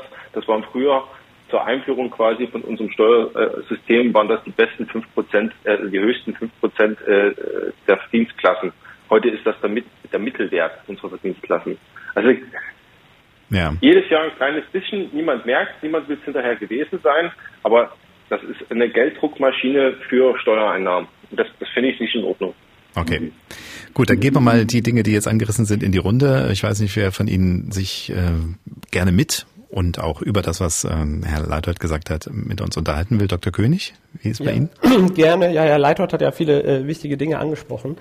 Ähm, jetzt vielleicht äh, zu dem äh, zu der kalten Progression beziehungsweise dem Mittelstandsbauch, den er angesprochen hat. Es ist ja korrekt, wie er sagt, dass ähm, ähm, vor einigen Jahrzehnten jemand, der den äh, Spitzensteuersatz gezahlt hat, ungefähr das 15 bis 16-fache ähm, des mittleren Verdienstes ähm, als Gehalt bekommen hat und mittlerweile so ungefähr das anderthalbfache. Also da sieht man mal, wie dieser, dieser Steuertarif ähm, verrutscht ist. Also man wird schlecht sagen können, dass der durchschnittliche ähm, Verdiener ähm, auf einmal ein Spitzenverdiener ist. Also da müsste man äh, vielleicht an den Tarif nochmal rangehen. Die kalte Progression ist ja nochmal was anderes, dass man ähm, äh, quasi die Inflation versucht ähm, auszugleichen oder Lohnerhöhung über die Inflation. Ähm, dass man nicht automatisch über, über Lohnerhöhungen, die nur die Inflation auffangen, in die nächsthöhere ähm, äh, Progressionsstufe rutscht. Also das wäre was Wichtiges. Ähm, Herr Leutert hat aber auch noch den ähm, Klimaschutz beispielsweise angesprochen und die Technologieoffenheit, mit der man herangehen soll. Also das würde ich auch unterstreichen. Das Einfachste wäre da eigentlich, dass man, ähm, wenn man sagt, CO2 ist schädlich, dass man CO2 bepreist, so wie es jetzt ähm, in, für Teile der Industrie schon seit einigen Jahren ähm, gilt, EU-weit. Ähm, denn da äh, können Sie das am effizientesten lösen. Hm. Wir haben beispielsweise den, äh, das europäische Emissionshandelssystem, wo Sie mit Emissionszertifikaten ähm, handeln können und Ihren ihren CO2-Verbrauch quasi gedeckelt bekommen insgesamt vom Staat. Also ein massiver staatlicher Eingriff, der sagt, so und so viel CO2 darf pro Jahr in der EU ähm, herausgeblasen werden und der sinkt von Jahr zu Jahr. Aber wer wie viel CO2 verbraucht und in welchem Sektor sollte eigentlich ähm, quasi zwischen den Marktteilnehmern dann wieder wieder marktwirtschaftlich geklärt werden. Geregelt werden, genau. Ja. Ich darf vielleicht mal Dr. ansetzen hier, ja. Mhm. Also ähm, CO2-Bepreisung ist okay. Dort, wo marktwirtschaftliche Mechanismen greifen können, sind sie richtig und gut eingesetzt. Da kann man noch viel ändern. Denn so ganz marktwirtschaftlich ist das Instrument ja nicht, wenn man die, diese äh, Zertifikate zunächst mal vom Staat geschenkt bekommt, äh, so wie es also gegenwärtig ja ist. Aber es gibt natürlich viele Probleme, gerade auf dem Gebiet der Umwelt. Das lässt sich mit dem Preis nicht lösen. Also ich sag mal, äh, das schöne Beispiel vom Herrn Küttner mit dem Anglersteg. Da wird jetzt also, äh, er beklagt sich über die Bürokratisierung. Nur, ich meine, wenn der Anglersteg for, äh, morsch ist und zusammenbricht oder wenn er in einem Naturschutzgebiet ist, da kann man mit marktwirtschaftlichen Mechanismen eigentlich nichts machen. Das heißt, man muss eigentlich Feld für Feld sich genau anschauen, äh, wo welche Instrumente dort greifen können. Und da ist die pauschale äh, Beschimpfung des Staates oder der öffentlichen Hand ist meines Erachtens fehl am Platze. Also die Düngerpreise steigen, die Ölpreise steigen. Äh, wer macht denn diese Preise? Und wo werden denn die Einnahmen realisiert? Soll der Staat hier nicht etwa entgegenwirken um, äh, wir mal, auch die Binnenwirtschaft zu schützen vor dieser äh, Wust, die da passiert. Denn äh, im Moment wird auf Russland gewiesen, äh, dass ja die Energiekrise da verursacht, aber nach wie vor fließt das Öl, nach wie vor fließt das Gas. Das heißt, die Preissteigerungen sind einfach nicht etwa schlechthin nur von Angebot und Nachfrage, sondern dahinter steckt natürlich eine Politik derjenigen, die diese Preise auch bestimmen können. Und das sind in der Regel nicht die Nachfrager. Wir sind ja diejenigen, die das einfach ähm, äh, an der Tankstelle bezahlen müssen. Äh, wir können kaum ausweichen, weil wir angewiesen sind aufs Auto oder zumindest große Teile der Bevölkerung. Äh, das heißt, die Nachfrage ist an dieser Stelle ziemlich stark. Und dann wird einfach diese Preiserhöhung durchgesetzt und das Geld wird abgeschöpft. Das ist ja eines der Titel dieser Sendung. Ja, mhm. Gewinne abschöpfen, äh, äh, Rabatte, wie war das noch? Rabatte, Rabatte durchsetzen. durchsetzen ja. Die Mietpreisbremse äh, ist jetzt nicht direkt unser Thema, aber das ist dann ja, sowas, wo man eben auf dem einen äh, Markt dann eben auch versucht, regulierend einzugreifen. Also ich hielt es für fatal, wenn man jetzt diese Preisentwicklungen, die gegenwärtig stattfinden, die kann man ja nun wirklich nicht auf die Europäische Zentralbank schieben, wenn man das einfach so laufen lässt. Hier bedarf es eines Eingriffs und eines Ausgleichs. Hm. Dann gehe ich mal zu einem der Ursprünge der Idee zurück, nämlich den Tankrabatt. Der ist auf jeden Fall schon mal angesprochen worden und Herr Dr. König sagte, wir reden bestimmt auch noch drüber. Ich äh, würde mal das Stichwort Kartell noch mit hineinnehmen, weil ein ausgewiesener Kartellrechtsexperte ist jetzt in der Runde nicht dabei, aber ich habe einen für ein Interview gewinnen können. Das ist der Jurist Professor Dr. Ruprecht Potzun. Er hat den Lehrstuhl für Wettbewerbsrecht an der Heinrich Heine Universität Düsseldorf inne, ist dort zugleich Direktor des Instituts für Kartellrecht. Und gemeinsam mit seinem Unikollegen Professor Justus Haukapp hat er auch einen Podcast zum Thema. Ich muss ihn also nicht so lange zum Interview bitten. Wir hören das dann nachher noch ausführlich. Aber ich wollte schon mal wissen, weil Bundeswirtschaftsminister äh, Habeck ja ein Kartellrecht mit Klauen und Zähnen angekündigt hatte. Da wollte ich von ihm erstmal wissen, ob er den Eindruck hat, dass unser Kartellrecht zum Beispiel bisher eher zahnlos ist. Das Kartellrecht äh, ist sicherlich nicht ganz zahnlos. Vor allem Unternehmen, die nur hohe Geldbuße vom Bundeskartellamt oder der Europäischen Kommission erhalten haben, äh, die würden sicherlich diese Einschätzung gar nicht teilen. Es ist aber schon so, dass wir in manchen Bereichen Schwierigkeiten haben und dass wir auch die Anwendung des Kartellrechts in den letzten Jahren durchaus ein bisschen haben schleifen lassen. Wenn Sie sich beispielsweise den Bereich Big Tech, Google, Amazon, Facebook und Co. anschauen, da sind die Instrumente des Kartellrechts nicht so richtig in der Lage gewesen zu vermeiden, dass die zu echt starken Kontrolleuren der gesamten digitalen Wirtschaft werden. Und das ist ja eigentlich die Aufgabe des Kartellrechts, damit wir sichern können, dass auch in der Wirtschaft nicht Einzelne zu mächtig werden. Ja, und wenn das jetzt äh, verstärkt, verschärft werden soll, wie schnell kann sowas gehen? Das ist natürlich immer so. Erstmal braucht man ein Gesetz. Das Gesetz muss auch ordentlich formuliert sein. Es geht ja hier auch um eine Menge. Ja, also wenn wir jetzt sagen, es gibt erhebliche staatliche Eingriffe in die Wirtschaft, dann möchte ich auch gerne, dass das nicht in einer Hauruck-Aktion, weil das gerade politisch angesagt ist, durchgezogen wird, sondern da muss man sich dann wirklich ernsthaft Gedanken machen. Da geht es um juristische Feinheiten und Details ja auch, ne, damit das dann wirksam wird, damit das nicht irgendwie äh, von Gerichten alles sofort wieder aufgehoben wird. Und dann geht es natürlich auch nicht innerhalb von Sekunden, dass eine Behörde sagt, so, jetzt äh, gucken wir uns das an, ach, und übermorgen entscheiden wir das und das ist zu tun, sondern solche Behörden wie das Bundeskartellamt, die ermitteln monatelang, manchmal jahrelang in solchen Fällen. Da muss sicherlich auch was passieren. Das kann auch schneller gehen, auch bei Gerichten. Ich würde jetzt erstmal nicht erwarten, dass wir vor 2025, 2026 oder so da irgendwie Effekte in den Märkten sehen. Und das mag lange wirken, aber sowas übers Knie zu brechen, ist leider auch keine Alternative. Herr Leiter, da frage ich erstmal Sie, macht äh, Sie das, beruhigt Sie das eher oder ärgert Sie das eher, dass solche Dinge natürlich auch lange dauern? Nein, also äh, erstens, ich bin ein Riesenfan von, von einem Kartellgesetz und ich halte das auch für die richtige äh, Eingriffsmaßnahme und äh, weder Tankrabatte noch irgendwelche Preisgrenzen, äh, egal in welcher Form, halte ich für angebracht. Äh, das Kartellrecht äh, auch weiterentwickelt ähm, das ist quasi solche äh, extrem vertikalen Strukturen wie, wie, wie so eine äh, Amazon zum Beispiel damit erfasst. Ähm, das das finde ich absolut sinnvoll. Die Frage ist aber, ist das jetzt, ob das jetzt wirklich äh, das Thema ist äh, für das Riesenproblem, sagen wir mal, äh, äh Energieteuerung äh, am Markt, weil das ist ja aktuell ja quasi der Anlass, dass, dass das jetzt so eine Präsenz bekommen hat ja. in der Öffentlichkeit und da bin ich mir wiederum nicht so 100% sicher. Ich meine, die, da können auch sag mal, Leute dabei sein, äh, die die Situation jetzt schamlos ausnutzen. Das möchte ich gar nicht in Frage stellen äh, oder nicht ab, als Abrede stellen.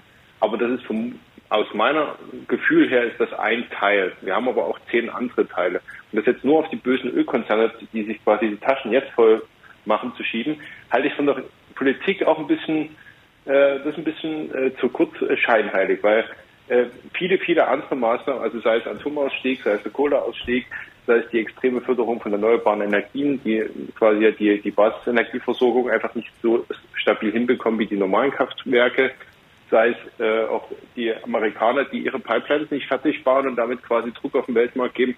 Das spielen ja, das sind ja extrem viele Sachen, die hausgemacht sind, die reinspielen. Hm. Und ich habe da immer ein bisschen Probleme, wenn man sagt, ja, jetzt sind die bösen äh, äh, Energiekonzerne, das ist sowieso super, weil die stehen immer in der Kritik. Die kann man immer, auf die kann man immer schimpfen. Da, früher war das eigentlich auch die Chemieindustrie und Pharma. Pharma hat sich seit Corona ziemlich reingewaschen, muss man ja sagen. In der Öffentlichkeit war, waren das ja auch immer die Bösen. Da konnte man immer sagen, die sind dran schuld, die nehmen die Leute aus. Aber ich würde mal sagen, also wir werden vielleicht ein bisschen Schindluder treiben, aber ganz viel kommt auch von quasi unseren politischen Entscheidungen. Hm, die Rahmenbedingungen halt. Gut, es hat immer noch jemand in der Runde hm gesagt. Ich weiß nicht, Dr. Leibiger, waren Sie es? Oder? Nein, ich habe nicht hm gesagt. Dann war's, das, dann war's Entschuldigung, das war ich. wusste nicht, dass es so laut war. Genau. Nein, nein, also die Zustimmung ist ja auch mal schön. Ja, wunderbar. Äh, nee, mir fiel da das, äh, äh, also zunächst kann man vielleicht sagen, dass ähm, einer der Gründungsväter der sozialen Marktwirtschaft, so ein Jurist, Franz Böhm aus Freiburg, der hat mal äh, gesagt, Wettbewerb ist das großartigste und genialste Entmachtungsinstrument der Geschichte. Und dem kann man eigentlich auch nur zustimmen. Also Wettbewerb Wettbewerb gilt es äh, unter viel, vielerlei Gesichtspunkten zu schützen. Das steht ganz zentral in unserer ähm, Ordnung der sozialen Marktwirtschaft sozusagen. Und auch über eine ähm, Entflechtung von Unternehmen kann man quasi als Ultima Ratio ähm, im Bundeskartellrecht äh, drüber nachdenken, aber es sollte dann auch wirklich gut begründet sein. Äh, und ähm, bei den Tankrabatten sieht man eigentlich, wie schwierig ähm, so eine Evaluation ist. Also die, den gibt's ja noch nicht so lang, aber äh, das erste Gefühl war natürlich, okay, die, die Tankstellen, die behalten das meiste für sich ein, geben die Reduktion nicht weiter. So hatte ich auch, äh, war auch mein erster intuitiver Gedanke. Jetzt hat das IFO-Institut beispielsweise äh, das versucht zu evaluieren, hat das verglichen mit der, mit der Trendentwicklung, wie es in Frankreich ähm, äh, läuft, mit den Preisen, die eben so einen Tankrabatt nicht hatten.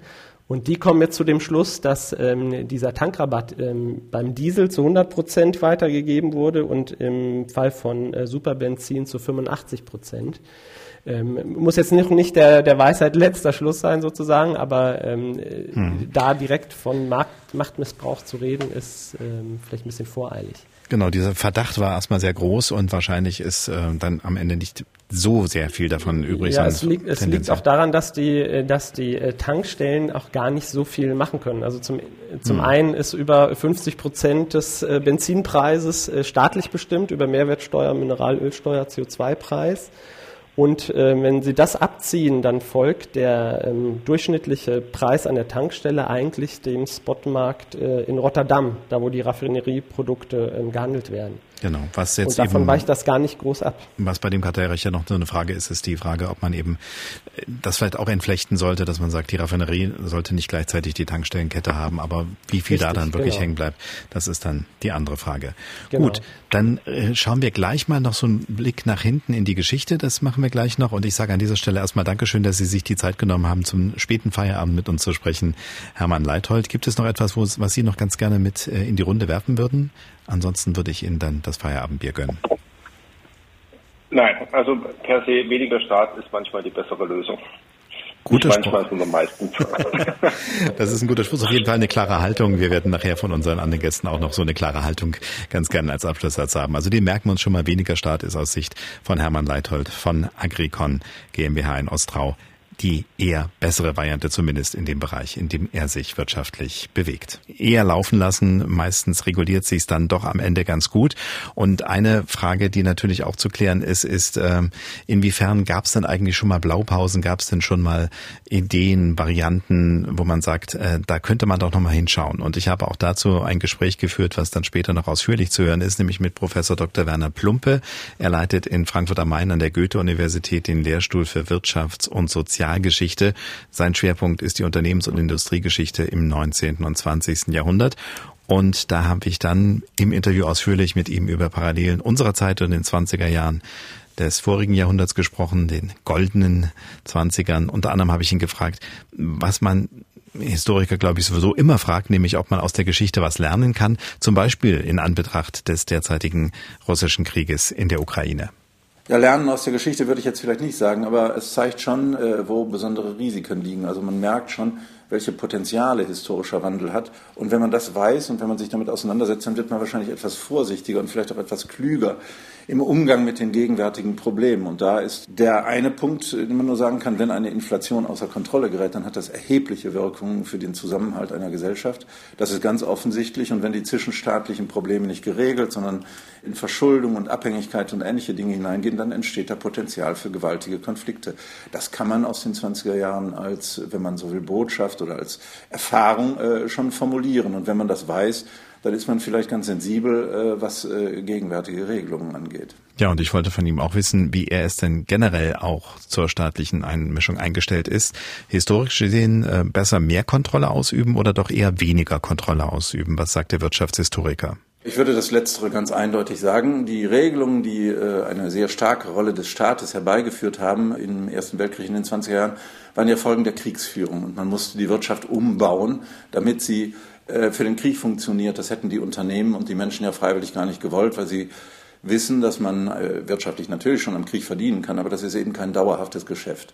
Und von daher musste das anders gemacht werden und äh, das hat den Staatseinfluss, vor allen Dingen die Finanzierung von Rüstungsgeschäften durch den Staat und, und, und sehr befördert.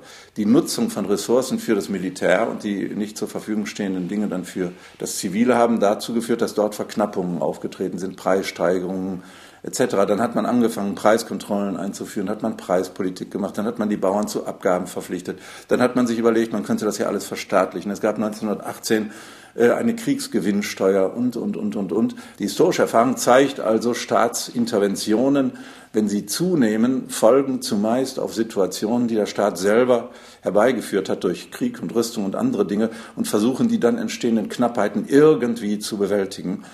Während die eigentlich bessere Situation die ist, in der einigermaßen sicher staatlich regulierte freie Märkte, aber doch dann das individuelle und vernünftige Handeln der Marktakteure dann begünstigen. Also ich bin, was den äh, Staat angeht, eher skeptisch. Ich glaube, in der Not lässt sich manches ohne den Staat vielleicht nicht machen, aber es ist besser, solche Situationen gar nicht erst entstehen zu lassen. Sagt der Wirtschaftshistoriker Professor Werner Plumpe. Wie gesagt, das ausführliche Interview nachher. Ich frage mal in die Runde, was, was Sie jetzt gehört haben, äh, was regt das in Ihnen an? Also was sagen Sie? Da würde ich ganz gerne einsteigen. Also prinzipiell kann ich dem zustimmen. Ich finde schön, dass das Ganze auch historisch belegt ist aus Perspektive von Professor Plumpe, dass äh, eben freie Märkte, ähm, die staatlich reguliert sind, am besten funktionieren. Jetzt staatlich reguliert, die Frage ist ja eigentlich heutzutage, ähm, wie staat, stark reguliert ähm, ist der Markt. Und ähm, da wird ja momentan eben, äh, ist ja eigentlich die große Diskussion, ähm, ist er ausreichend reguliert? Ist er zu viel oder zu wenig reguliert? Ähm, persönlich denke ich, dass wir jetzt momentan eigentlich ähm, gerade wieder so ein bisschen auf diese Situation zulaufen, wie Professor Plumpes auch beschrieben hat ähm, vor 100 Jahren, dass wir eigentlich die Konsequenzen eines Eingriffs durch den Staat gar nicht abschätzen können. Das heißt, wir hangeln uns jetzt von einem Eingriff oder von einem Subventionspaket, von einer Limitierung zur nächsten. Und ähm, daraus resultieren ja eigentlich immer noch mal neue Maßnahmen, die dann irgendwann ähm, völlig äh, aus dem Ruder geraten. Und äh, ich glaube, jetzt ist eigentlich eher der Zeitpunkt zu sagen, wir müssen noch mal einen Schritt zurückgehen. Wir müssen jetzt schauen, was ist tatsächlich notwendig. Das hat auch tatsächlich ja äh, vorhin Herr Leithauter angesprochen, dass es eigentlich eher darum geht, Pauschalen vielleicht mal zusammenzustreichen abzugleichen, um zu schauen, ähm, was brauchen wir überhaupt noch ähm, und äh, können wir den Markt jetzt nicht einfach eine Zeit lang laufen lassen, um, damit er sich auch nochmal selbst reguliert. Hm der berühmte Bierdeckel, der mal für die äh, für die Steuererklärung ja. halten sollte, mal so generell das, als Grundidee. Das war ähm, ganz toller Vorschlag. Also ich sag mal, mhm. die Vereinfachung des Steuerrechts, ähm, da, da war ja auch der Gedanke dahinter letztlich, dass durch diese massive Vereinfachung des Steuerrechts so viel weniger Verwaltungsaufwand auch benötigt wird, dass die äh, weniger Einnahmen ähm, oder weniger Steuereinnahmen dadurch eigentlich nochmal kompensiert werden, dass wir auch weniger Kosten haben äh, in der in der Ausführung des Steuerrechts. Ja, und haben Sie die Hoffnung, dass sowas funktioniert? Oder kriegen wir den Bierdeckel zwar, aber dazu dann ungefähr ein tausendseitiges Handbuch, wie er zu beschreiben ist. Ja gut, das ist ja dann letztlich ähm, am Sinn vorbei. Also ähm, das ist ja genau der Punkt. Damit tun wir uns so schwer. Wir sprechen viel über Vereinfachung. Ähm, wir haben ja auch so ein bisschen diese diese, diese äh, Regel im Bundestag ähm, One in Two Out, also dass halt für jedes Gesetz, das erlassen wird, vielleicht auch zwei nochmal, die unnötig sind, gestrichen werden.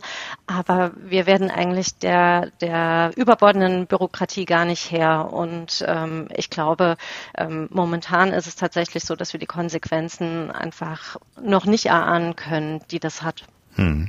Ich fühle mich ein bisschen erinnert an die Politik zu Corona-Zeiten. Da war immer die Erklärung, ja, das ist eine Situation, die hatten wir so noch nicht. Wir versuchen mal Try and Error und irgendwas wird schon funktionieren und im Nachhinein schauen wir dann, was geklappt hat und was nicht. Äh, wenn wir jetzt den Wirtschaftshistoriker uns anhören, dann heißt das ja eigentlich, dass fürs große Ganze wir diese Ausrede nicht gelten lassen könnten, oder? Was äh, sagt der Wirtschaftswissenschaftler, der schon länger auf der Welt ist, Dr. Leibiger, dazu. Ich äh, darf vielleicht auch mal einen Blick in die Wirtschaftsgeschichte werfen.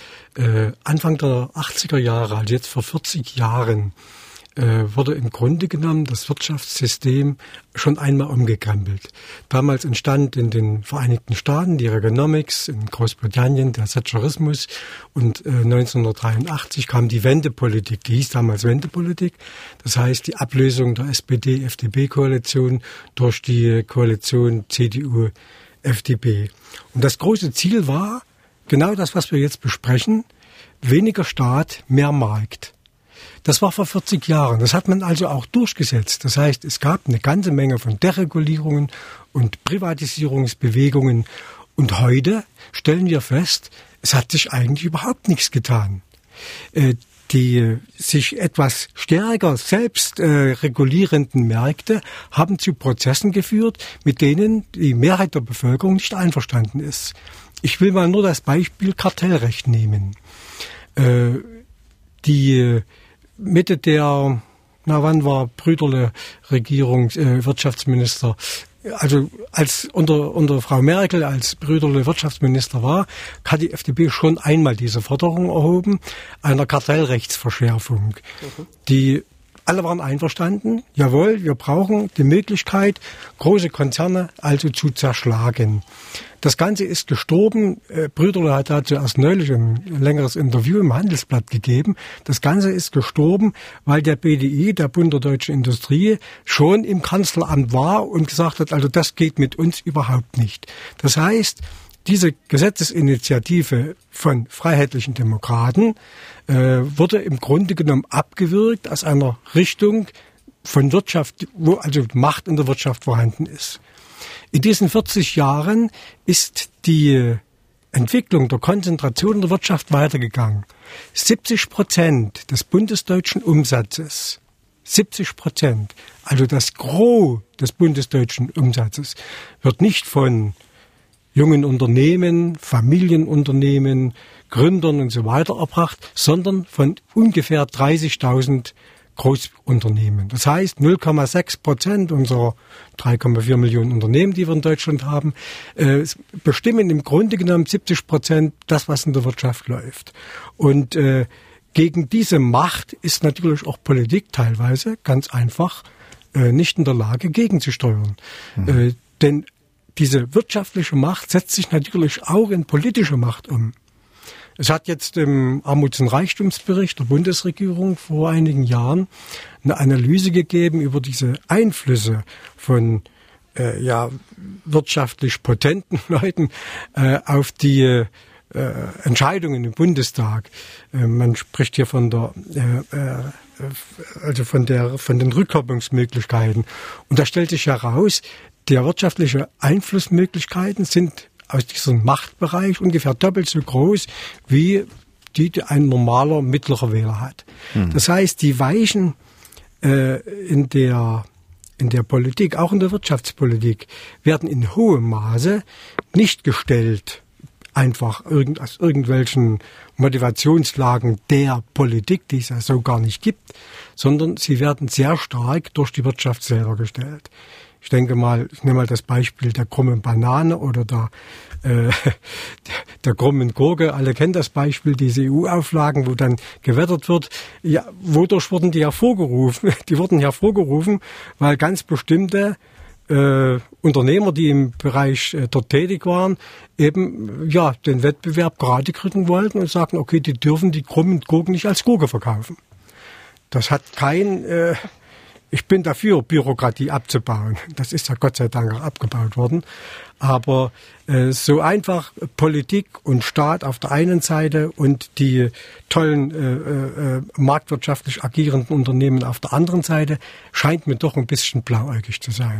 Hm. Aber Dr. Leibinger, ich finde es auch schwierig, dass Sie da an dieser Stelle nochmal pauschalisieren. Also Sie haben eben davon gesprochen, dass eigentlich nur ein kleiner Teil der Unternehmen ähm, letztlich diesen Einfluss ausübt. Ähm, wir haben äh, ein, wir haben sehr viele familiengeführte Unternehmen in Deutschland. Familienunternehmen stellen ungefähr ungefähr 60 Prozent der sozialversicherungspflichtigen Arbeitsplätze auch in Deutschland. Stimmt. Das heißt, ähm, und hier kann man nicht einfach ähm, alles über einen Kamm scheren. Ich finde es schwierig. Natürlich hat die Wirtschaft auch einen gewissen Einfluss auf die Politik und letztlich, ähm, sage ich mal, wenn die Politik sich von manchen Bereichen stärker beeinflussen lässt als von anderen, mag das vielleicht auch daran liegen, dass die Kompetenz in der Politik auch nicht unbedingt vorhanden ist, ähm, manche Situationen vielleicht dann auch ein bisschen differenzierter zu betrachten. Also ich sage mal, da müssen wir uns ja eher Gedanken über die Politik als über die Wirtschaft machen.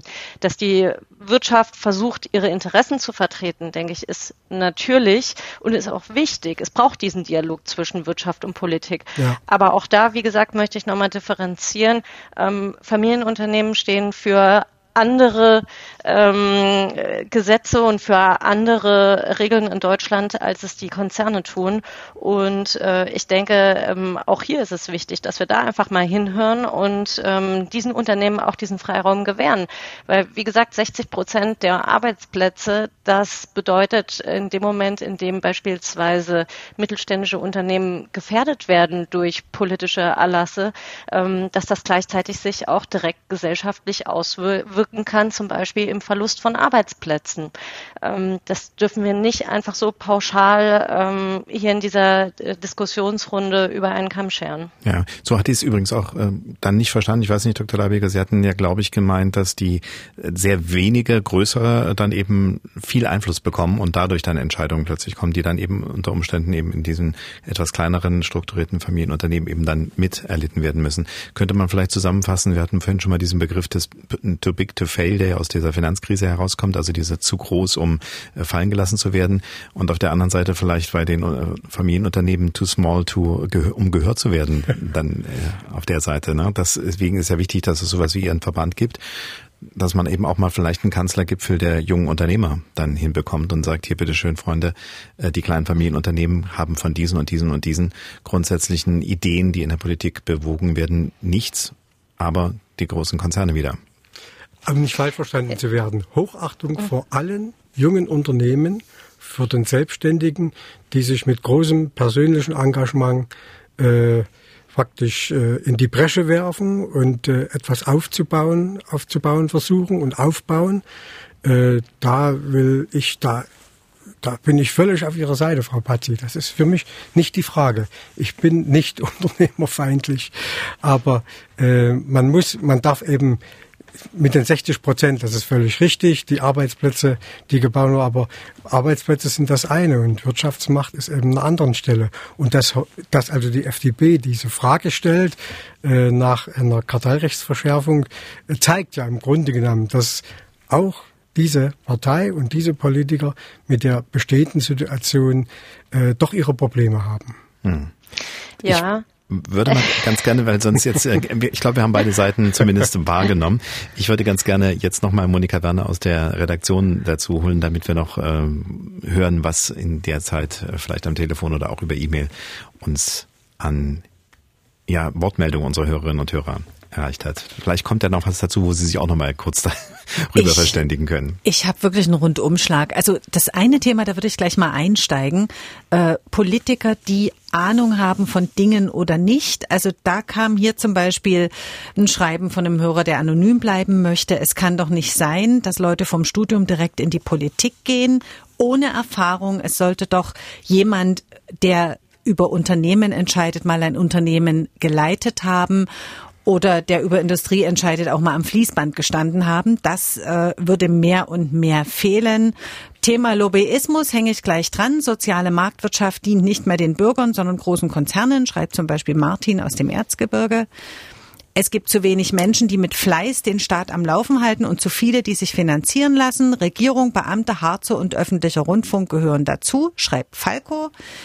Hier auch ein Einwand, Thema Ärzte, Beispiel wieder Bürokratie, was sehr vielen Hörern am Herzen liegt. Wenn ein Arzt mehr Zeit zum Ausfüllen von Formularen braucht, als er Zeit für den Patienten hat, stimmt was nicht. Einwand von Elona. Und es gab noch einen Anruf, gerade da ging es um die Börse, dass dort beispielsweise mit Lebensmitteln gehandelt wird, mit Wasser und mit wertvollen Rohstoffen und dass es eben weltweit Leute gibt, die durch mit Verknappung arbeiten und dann mit der Angst der Menschen und dadurch Riesengewinne ziehen. Und sowas müsste auch reguliert werden, inwieweit dann vielleicht das Land Sachen aus den Händen gibt. Äh, also Globalisierung war auch noch ein Thema. Ich glaube, das reicht als. Ach, und dann war noch Landwirtschaft, große Flächensubvention, warum da so eingegriffen wird, obwohl wir doch jetzt auf die Umwelt achten wollen und so weiter. Also das hat jetzt ganz, ganz viele Hörer angepiekst und es mhm. kamen Beispiele von allen möglichen Seiten, aber es ging wirklich auch ganz viel um Bürokratie, um Einmischung und um Erfahrung. Ja, auf jeden Fall ein ganzer Fächer von Themen, die man nochmal für extra Sendungen auffächern könnte. Eins fiel mir auch noch ein, Dankeschön erstmal Monika, äh, als Dr. Leibecker vorhin sagte, die Armuts, äh, also die soziale Schere, Armutsbericht, dazu gab es äh, vor ein paar Wochen erst, also vor wenigen Wochen eine Dienstagsdirektsendung mit äh, Jan Kummer.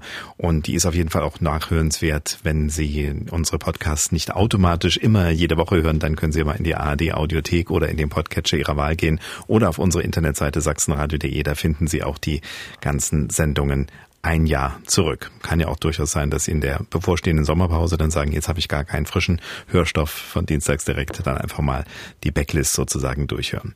Ja, also auf jeden Fall Dankeschön für diesen Überblick, äh, Monika. Es gab eine ganze Menge mehr. Ich habe gesehen, es kamen auch ziemlich lange, ziemlich spezielle Dinge, wo dann hier in der Verlagswelt was erklärt wurde äh, und sogar noch Papiere dazu geschickt wurden vom Kartellrecht her. Das schafft man natürlich nicht alles so ad hoc in die Sendung einzubauen, aber Dankeschön auf jeden Fall für alle Zuschriften. Das wird in der äh, Redaktion bei uns auf jeden Fall diskutiert und angesehen. Dann haben wir jetzt noch so ungefähr runde fünf Minuten, um langsam in die Zielgerade einzubiegen mit meinen Gesprächspartnerinnen und Gesprächspartnern Stella Pazzi, Dr. Jörg König und Dr. Jürgen Leibiger. Äh, Herr Dr. König, ich würde Sie vielleicht ganz kurz eins fragen. Äh, Riesenthema ist ja auch die Inflation. Wir hatten es eben bei Professor Plumpe kurz im Rückblick von vor 100 Jahren. Wie mhm. sehr äh, sehen Sie die Entwicklung der, der Preise als eine Gefahr dass das ganze Konstrukt so ein bisschen ins Rütteln wiederkommt? Äh, sehe ich als äh, große Gefahr. Also es geht ja bei der Inflation vor allem auch um die Inflationserwartungen, ob die sich entankern sozusagen von dem langfristigen Inflationsziel, was äh, in der Eurozone zwei Prozent beträgt mittlerweile. Ist ja übrigens auch interessant, das ist ja auch noch eine Verabredung. Ja. Ne? Eigentlich äh, ist ja diese zwei Prozent sind ja nicht von Gott gegeben oder aus Die sind nicht von Gott gegeben. Nee, die hat die EZB sich selbst gesetzt. Die waren mhm. ursprünglich auch mal so ungefähr 0 bis 2 Prozent, dann knapp unter 2 Prozent und jetzt seit einem guten Jahr ähm, ist es exakt 2 Prozent. Äh, da will man äh, sozusagen einen Sicherheitsabstand äh, zur Deflation mhm. ähm, sich schaffen. Und noch gibt noch ein paar kleinere Gründe dazu. Aber ähm, ich sehe es als Problem, also jetzt mit den 20er Jahren ähm, oder 30er Jahren verglichen, ich sehe es eher eine Analogie zu den 70er Jahren. Da hatten wir auch schon relativ hohe Inflationsraten. Wir hatten auch Ölpreissteigerungen, von denen das Ganze ausging. Wir hatten auch ähm, Kriege im, im Nahen Osten und ähm, die das Ganze nochmal zusätzlich befeuert haben. So eine ähnliche Situation wie jetzt. Und äh, damals äh, hat die Bundesbank eigentlich relativ schnell reagiert, ist sozusagen vor die Kurve gekommen, wie man äh, unter Geldpolitikern sagt, mhm. und hat die Zinsen sehr stark erhöht. Unter Sportaffinen wahrscheinlich. Wahrscheinlich auch, genau. Mhm. Und man hat die Zinsen relativ schnell äh, und stark erhöht, äh, im Gegensatz zum Federal Reserve Board, also in den USA, das ist die amerikanische Notenbank, die erst später reagiert hat und dann nachher wesentlich stärker nachsteuern musste. Und nichtsdestotrotz hat das aber ähm, in den 70er Jahren dazu geführt, ähm, unter der eben von Dr. Leibiger noch angesprochenen sozialliberalen Koalition, dass sich dann dort auch die Arbeitslosenquote beispielsweise fast verzehnfacht hat in den 13 Jahren und ähm, auch die Sozialausgaben sich verdreifacht haben und so weiter. Und ähm, e, jetzt entsteht so eine ähnliche Situation. Man hat Schuldenberge in Europa, äh, die so hoch sind wie lange nicht mehr. Die waren so hoch nach dem Zweiten Weltkrieg. Äh, und ähm, jetzt droht eine Situation, in der die Europäische Zentralbank, ähm, man nennt das fiskalische Dominanz, also dominiert wird von fiskalpolitischen Interessen. Also die EZB muss abwägen, bekämpfe ich die Inflation oder habe ich Sorge, dass ähm, äh, einzelne Staaten quasi pleite gehen, in Anführungszeichen, und und das ist aber eigentlich gar nicht die Abwägung, die sie treffen sollte, sondern sie ist primär für die Preisniveaustabilität zuständig und muss dementsprechend da ähm, stark signalisieren, dass sie dieses Ziel im Blick behält. Deswegen schauen Sie ganz genau, was Frau Lagarde dann als nächstes sagen wird. Genau. Dann Dankeschön auch für diesen Inflationskurve, die Sie mit uns gegangen sind. Und äh, ja, mit Blick auf die Uhr wäre das jetzt auch wunderbar fürs Schlusswort. Wenn ich vielleicht so die Frage so formulieren darf, dass Sie kurz jeder sagen, Kontrolle für die Marktwirtschaft war ja unser Untertitel, ja oder nein, also mehr oder weniger, dass Sie das kurz sagen, ob Sie für mehr oder weniger sind und für was Sie stattdessen plädieren. Da fange ich gleich bei Ihnen an, Dr. König. Mehr oder weniger Kontrolle für die Marktwirtschaft oder was stattdessen? Äh, äh, richtige Kontrolle. Also Karl Schiller hat mal gesagt, äh, so viel Markt wie möglich und so viel Staat wie nötig. Das trifft das trifft vielleicht ganz gut. Aber wenn der Staat Staat eingreifen soll, dann muss er eben auch richtig durchgreifen können. Und dafür ähm, ähm, sind die richtigen Rahmenbedingungen und die richtigen Anreize ähm, wichtig. Dann frage ich Sie das auch, Dr. Leibiger. Mehr Kontrolle der Marktwirtschaft oder weniger und was vor allen Dingen? Da bin ich ganz bei Herrn König. Es kommt auf die richtige Kontrolle und die richtige Regulierung an, äh, mit den richtigen Interessen der Mehrheit der Bevölkerung. Okay. Bevor ich Rob Hatz die Frage gerade eben kommt von, jetzt darf ich, darf ich zitieren, ja, von Katrin Körner aus, hat sie geschrieben, wo? 041 irgendwo ein, ein Wohnort mit einer Postleitzahl, äh, geschrieben, Familienunternehmen sollten mehr mit den großen Unternehmen zusammenarbeiten. Ein Unternehmer könnte von einem Manager lernen und umgekehrt. Äh, sie arbeitet seit längerem in einem großen Unternehmen und da klappt das super auch mit denen, mit denen sie äh, dann wirtschaftlich zu tun hat. Also das Miteinander ist vielleicht auch ganz wichtig, aber Frau Patzi, Sie haben das Schlusswort. Mehr oder weniger Kontrolle und wenn ja, was? Ja, danke. Also ich plädiere aktuell zumindest für weniger Kontrolle. Ähm, ich schließe mich da meinen Vorrednern an, ähm, dass es um die richtige Kontrolle geht. Ich glaube, wir sind jetzt aber in einer Zeit angekommen, in der wir einfach auch noch mal ein bisschen aufräumen und vor allem auch reformieren müssen mit Blick auf die Zukunft, weil ähm, momentan reagieren wir auf akute Krisen und meist auch sehr, sehr verzögert.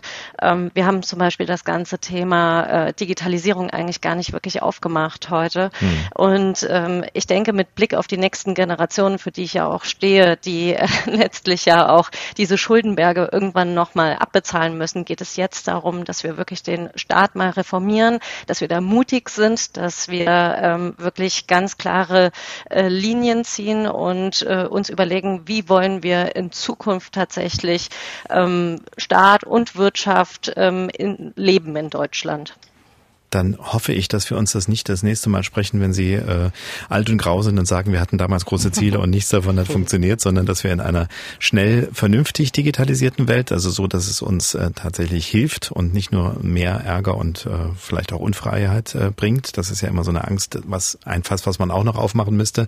Wenn man über Digitalisierung redet, ist man schnell auch bei Datenschutz und diesen Dingen. Ähm, mhm. Und auf der anderen Seite eben, ja, dass vielleicht auch irgendwo die Einsicht mal einkehrt, dass man mit den Ressourcen, die man hat und Personalmangel haben wir ja nur als Stichwort angesprochen. Es ist ja ein Riesenthema. Äh, da kam ja eine Idee, dass man, hieß es nicht früher, Herr Dr. Leibiger, äh, irgendwie jemand in die Produktion? Gab es doch mal zu DDR-Zeiten auch so einen Spruch, ne? ja, genau.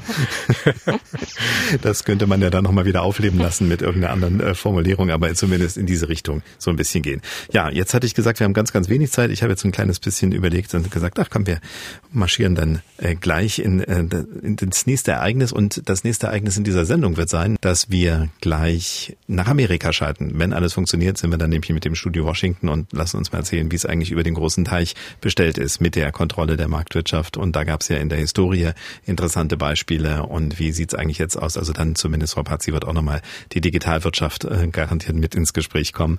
Und ich lade natürlich alle ein, sich das Gespräch mit unserer Studioleiterin in Washington, Katrin Brandt, noch mit anzuhören. Hello.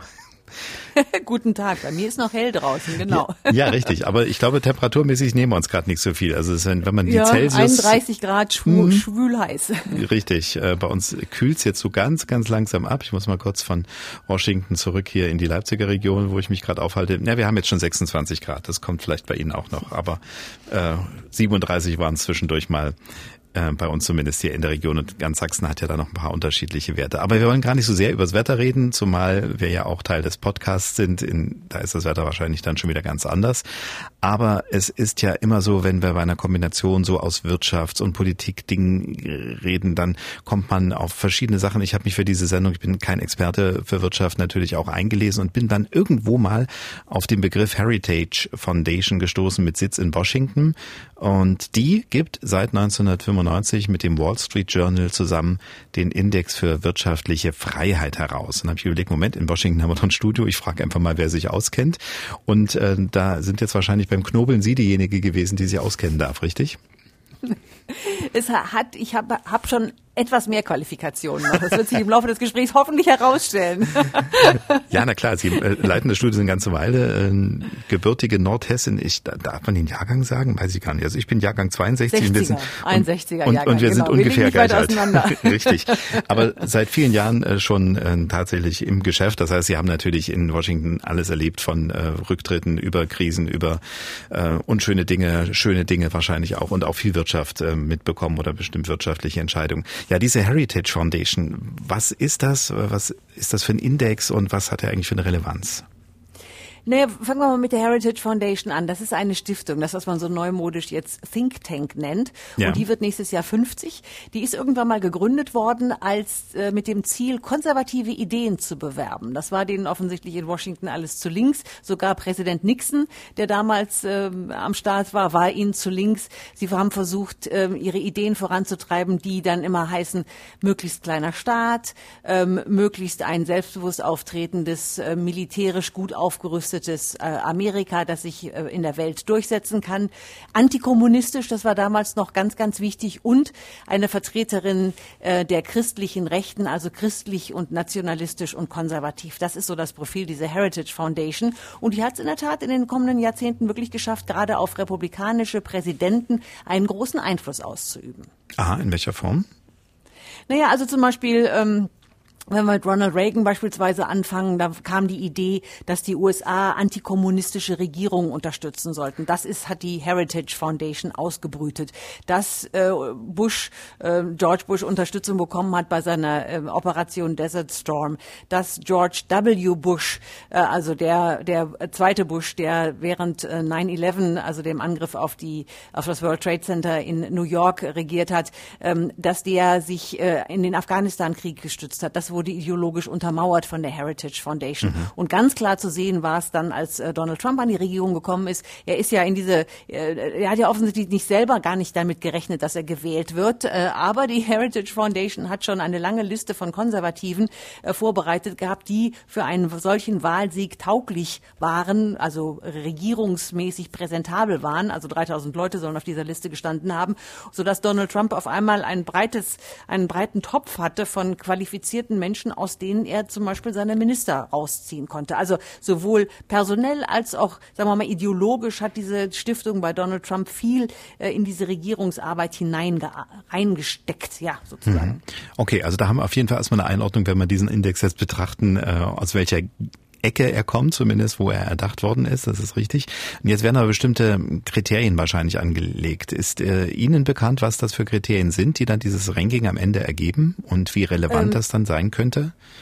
Naja, relevant, wenn man weiß eben, wer so ein Ranking macht, kann man ja sich ungefähr vorstellen, äh, in welche Richtung das gehen soll. Also das ist, wenn wir wissen, dass es eine Stiftung ist, die sich, die den Staat klein halten will und der Wirtschaft möglichst viel Freiraum lassen will, dann kann, können wir uns vorstellen, dass da in einem Ranking ganz weit oben eben Städte stehen oder Städte, ähm, äh, Länder stehen, von denen wir wissen, dass die Wirtschaft da wichtig ist. Zum Beispiel, dass es da auch möglich ist, Investitionen zu machen, ohne dass man sofort erkannt wird. Deswegen ist zum Beispiel die Schweiz Schweiz vorne. Irland äh, ist ja gefühlt äh, eine Freihandelszone, eine selbsterklärte innerhalb der Europäischen Union, steht auf Platz drei. Aber Singapur ganz, ganz weit, äh, ganz weit oben. Luxemburg, ne, das sind also so Gegenden, wo man weiß, da kriegt man sein Geld oder bekam man zumindest früher sein Geld äh, unter, ohne dass da Leute besonders nachgefragt haben. So wichtig ist da äh, Eigentumsrechte, ähm, die, eine, die Effektivität der, des Gerichtswesens, Natürlich auch wichtig eine stabile Regierung, das taucht darin auf. Die Steuerlast der Unternehmen und der Einzelnen, ganz wichtiges Kriterium. Die, die Ausgaben des Staates, die, äh, sagen wir mal, eine, die, die Gesundheit des, ähm, des Finanzwesens und ähnliche Geschichten mehr. Es geht um den Arbeitsmarkt, äh, die Freiheit des, des Geldes, sich zu bewegen, Handelsfreiheit und ähnliches mehr. Also ein ganzes Portfolio an Sachen, die sich alle eben damit beschäftigen. Wie gut kann man da investieren und wie viel Geld kriegt man zurück und wie stabil ist die Umgebung, in der man sein Geld anlegt. Hm. Index of Economic Freedom heißt es ja auch ökonomische Freiheit, also sprich möglichst wenig dazwischen funken, wenn man es dann vielleicht mal vereinfacht so sagen kann man sagen. Umso erstaunlicher ist, dass tatsächlich Deutschland auf Platz 16 steht ja. äh, in, dem, in dem weltweiten äh, Ranking. Ich habe mir das mal genauer angeguckt. Ähm, Deutschland in der Tat ähm, liegt äh, hinter Kanada und vor Litauen, bekommt hohe Punktzahl bei der Frage Eigentumsrechte und Effektivität der Justiz. Weniger gute Punkte. Wen wundert, äh, dass äh, bei der Frage, gibt die Regierung zu viel aus? Also offensichtlich nach den Menschen, die diesen Index gemacht haben, gibt die Bundesregierung zu viel aus, nimmt zu viel Steuern ein von den Menschen und ähm, hat vermutlich auch zu starke Gewerkschaften, jedenfalls unter diesem Punkt ähm, Labor Freedom. Mhm. Da könnte ich mir vorstellen, da punkten wir nicht so gut in Deutschland, da haben die Arbeitnehmer offensichtlich zu viele Rechte. Okay. Äh, und interessant auch, äh, weil Sie sagen Platz 16, als ich da auf die Heritage Foundation kam, bin ich auf einen Artikel gestoßen, der ein bisschen älter war. Der war also fünf Jahre älter. Und da waren wir noch Rang 26. Das heißt, wir haben uns um zehn Plätze nach vorne gearbeitet, wenn man das jetzt so sagen will, äh, innerhalb von fünf Jahren. Da können wir jetzt wahrscheinlich nur vermuten, was der Grund dafür ist, dass wir besser angesehen werden von diesem ja. Think Tank. Da wüsste ich, wüsste ich jetzt nicht genau, was die, was die Gründe sein sollten. Ich habe jetzt auch mir nochmal angeguckt, wo die Vereinigten Staaten sind. Und in der Tat liegen wir vor den Vereinigten Staaten, was mich jetzt wirklich persönlich wundert, weil nach so wie ich das hier erlebe, sind die Vereinigten Staaten sozusagen das Land, in dem Kapitalismus großgeschrieben wird. Aber was da wirklich zu Buche schlägt, äh, ist, dass die Verfasser oder die, die, die Herausgeber dieses Index äh, beim Thema ähm, Finanz, wie nennt man das, Fiscal Health, ähm, Finanzgesundheit, Gesundheit. Gesunde Finanzen, genau. Mhm. Wir übersetzen es einfach mal mit gesunden Finanzen. Da bekommen die, bekommen die Vereinigten Staaten hier null null Prozent. Okay. Und das ist wohl offensichtlich ein Zeichen dafür, dass hier viel zu viel Geld ausgegeben wird. Also der, die Zahl, auf die ich mich beziehe, ist 2022. Hier wird offensichtlich hm. viel zu viel Geld auf, äh, ausgegeben und viel zu viel auf Pump gelebt. Und das bringt, führt dazu, dass die Vereinigten Staaten, die ja in der Pandemie extrem viel Geld ausgegeben haben, also Joe Biden hat ja mit vollen Händen ähm, Unterstützung für die, für die amerikanischen Haushalte verteilt. Das kommt offensichtlich nicht so gut an bei diesem Index. Und vielleicht haben auch die Macher des Index noch in Erinnerung, dass es, äh, was das Kartellrecht angeht, auch das war ja schon Thema in unserer Diskussion, wo unser Bundeswirtschaftsminister Robert Habeck ja möchte, dass es Klauen und Zähne bekommt, ähm, dass das ja vielleicht schon mehr Klauen und Zähne hat in den USA. Da gab es ja zumindest schon mal Beispiele, wo eben so große Konzerne zerschlagen wurden in der Telefongesellschaften, Elektrizitätsgesellschaften, ja, aber das ist das ist lange zurück. Also die, Menschen, mit denen ich mich zuletzt über äh, über Kartellrecht unterhalten habe, die gucken eher so ein bisschen neidisch nach Europa, weil Europa da tatsächlich gerade was die neuen äh, Technikkonzerne angeht offensichtlich ähm, vorbildhaft ist. Also das amerikanische Kartellrecht, so viel ist richtig, ist sehr sehr alt. Also es stammt ähm, von aus der aus der von der Jahrhundertwende. Da kommt dieser ähm, dieser berühmte Sherman Act her ähm, der ähm, dazu eben geführt hat, dass hier tatsächlich äh, Unternehmen oder der, der sagen wir mal, die Grundlage gelegt hat, dass Unternehmen tatsächlich zerschlagen werden können und dass es ein starkes Justizministerium gibt, das das Ganze überwacht und eine Wettbewerbsbehörde, die auch noch also dafür zuständig ist. Und tatsächlich ist 1911 hier Standard Oil zerschlagen worden in einzelnen Unternehmen. AT&T war ein großer Fall aus den 70er, 80er Jahren, wobei Leute heute sagen, ach, das war schön damals, als wir noch eine, eine Telefon Telefongesellschaft hatten und jetzt haben wir einen für fürs Handy und eine fürs Festnetz und fürs Digitale braucht man auch noch was anderes. Also da gibt es auch romantische Erinnerungen an diese Zeit. Aber es ist in der Tat seit so den 90er Jahren, wo versucht wurde, zum Beispiel Microsoft anzuklagen, ist auch nicht mehr viel passiert, muss man sagen. Hm. General Electric war das andere Beispiel, was so ähnlich wie bei AT&T wahrscheinlich lief, ne? Ähm, General Electric äh, ist mal irgendwann angeklagt worden wegen Preisabsprachen. Das ja. ist aber auch schon sehr, sehr lange her. Also nicht zerschlagen, aber zumindest da kartellrechtlich, äh, dass da eingegriffen wurde. Mhm.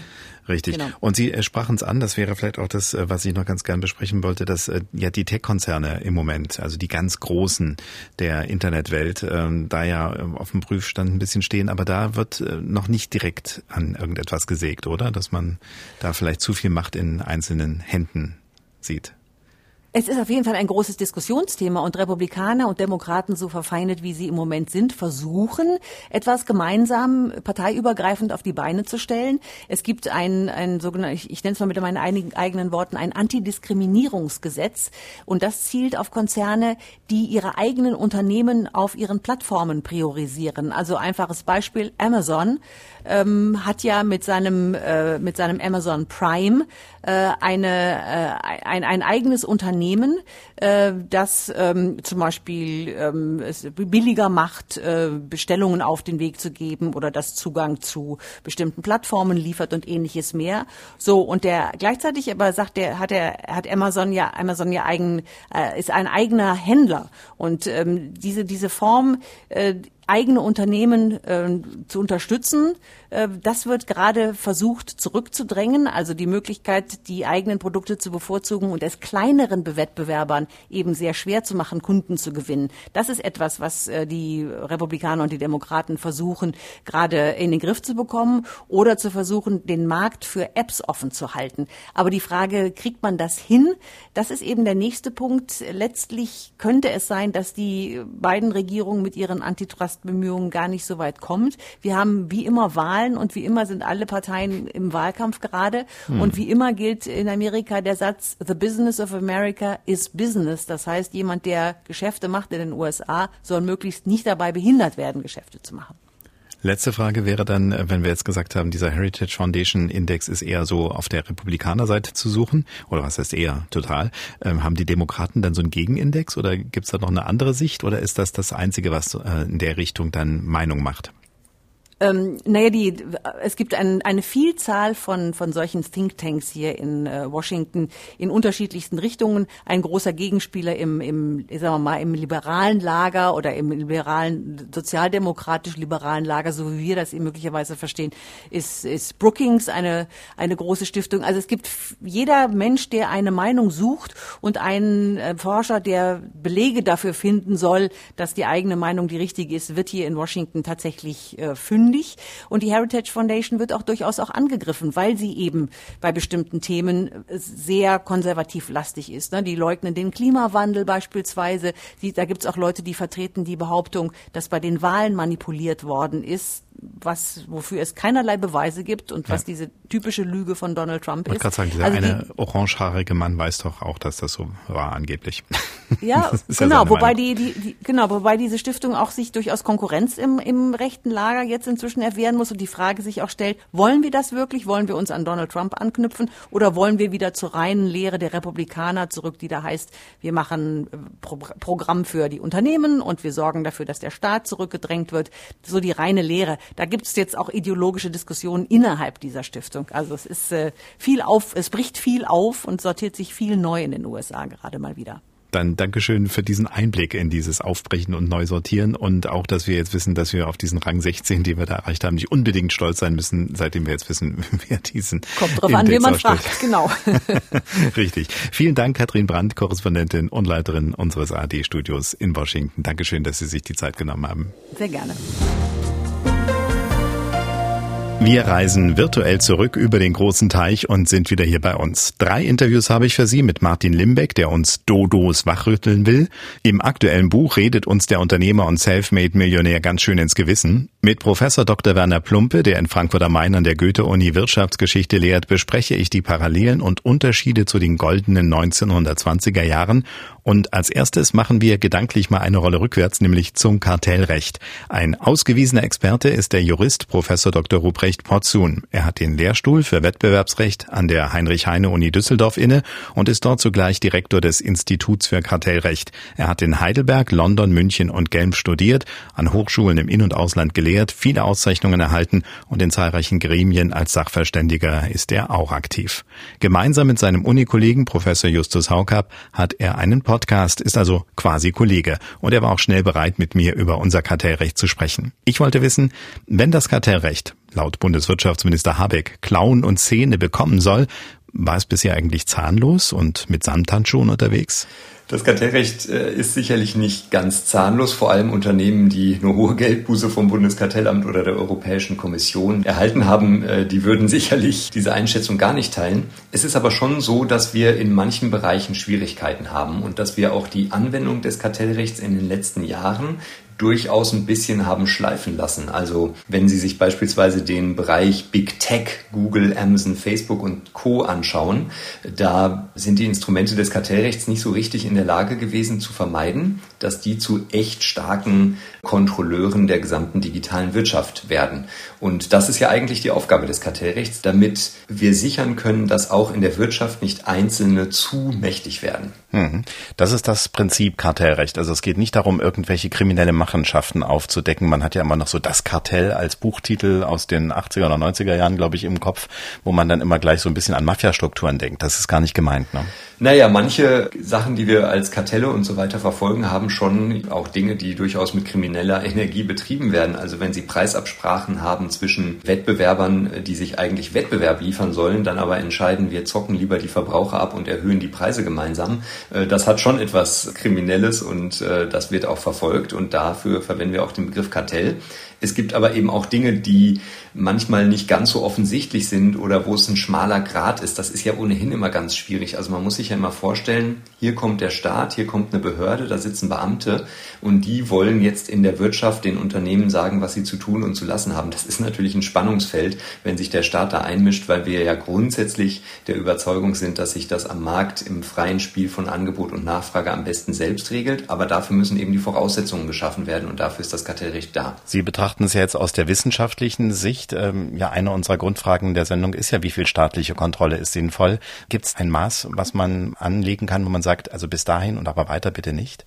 Es gibt im Wesentlichen zwei Punkte, die wir uns immer anschauen. Erstens, Unternehmen sollen sich nicht zu Lasten von Verbrauchern absprechen. Das ist mal sozusagen der erste Grundpunkt. Ja, die sollen sich Wettbewerb machen, die sollen sich mit ihren Leistungen am Markt durchsetzen, aber nicht dadurch, dass sie mit anderen irgendwie zusammenarbeiten. Und der zweite Punkt, und das steht jetzt in letzter Zeit im Blickpunkt, wenn Unternehmen in ihren Märkten zu stark werden. Und das messen wir typischerweise mit Marktanteilen. Also wenn ein Unternehmen sagen wir mal, mehr als 40 Prozent Marktanteil in seinem Bereich hat, dann sehen wir das als Kartellrechtler oft als problematisch an. Wir sprechen dann von Marktbeherrschung und dann muss man diese Unternehmen, die so stark geworden sind, oft ja auch durch Leistungen, aber muss man die irgendwie in die Pflicht nehmen, damit die nicht diese ähm, Macht, die sie dadurch haben, missbrauchen oder damit wir überhaupt eben wieder freien Wettbewerb, gute Produkte, günstige Preise herstellen können. Wenn wir vor allen Dingen in den Medien dann wieder darüber erfahren, ist immer vom Zerschlagen von äh, größeren Unternehmen zum Beispiel die Rede.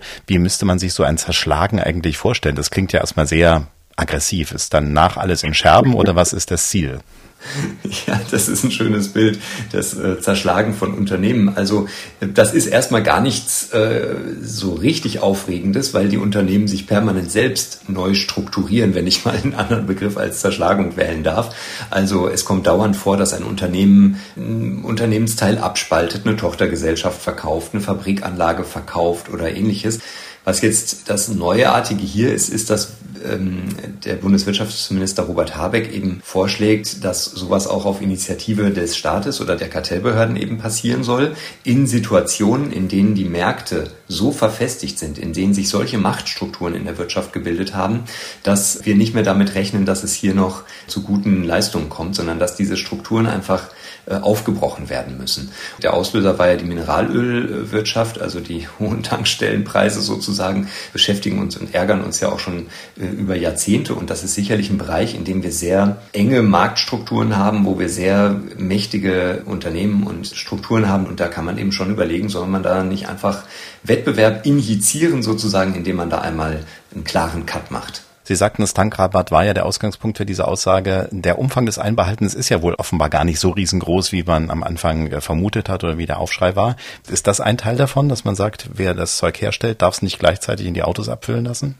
Ganz genau. Also wir haben in diesen Bereichen das Problem oft gar nicht so sehr auf der Ebene der Tankstellen, ganz am Schluss sozusagen. Da haben wir auch irgendwie ein bisschen Wettbewerb. Da gibt es dann hier mal eine freie Tankstelle und dort. Aber insgesamt ist dieser ganze Bereich der kompletten Wertschöpfungskette, wie wir sagen, also vom Rohöl sozusagen bis zur Zapfsäule am Ende, der wird von sehr wenigen Unternehmen dominiert. Das fängt bei der Ölförderung an und äh, geht dann eben weiter über die Leitung äh, oder über den Transport des Öls, über die Raffinerien und so weiter. Und da haben wir eben sehr wenig Unternehmen, die einen Großteil des Marktes regelrecht beherrschen, also bei den Raffinerien beispielsweise. Und wenn die dann auch noch untereinander keinen Anreiz haben, sich gegenseitig Konkurrenz zu machen, weil die vielleicht ihre Claims abgesteckt haben, dann ist das natürlich äh, nicht gerade hilfreich, wenn ich das mal so formulieren darf.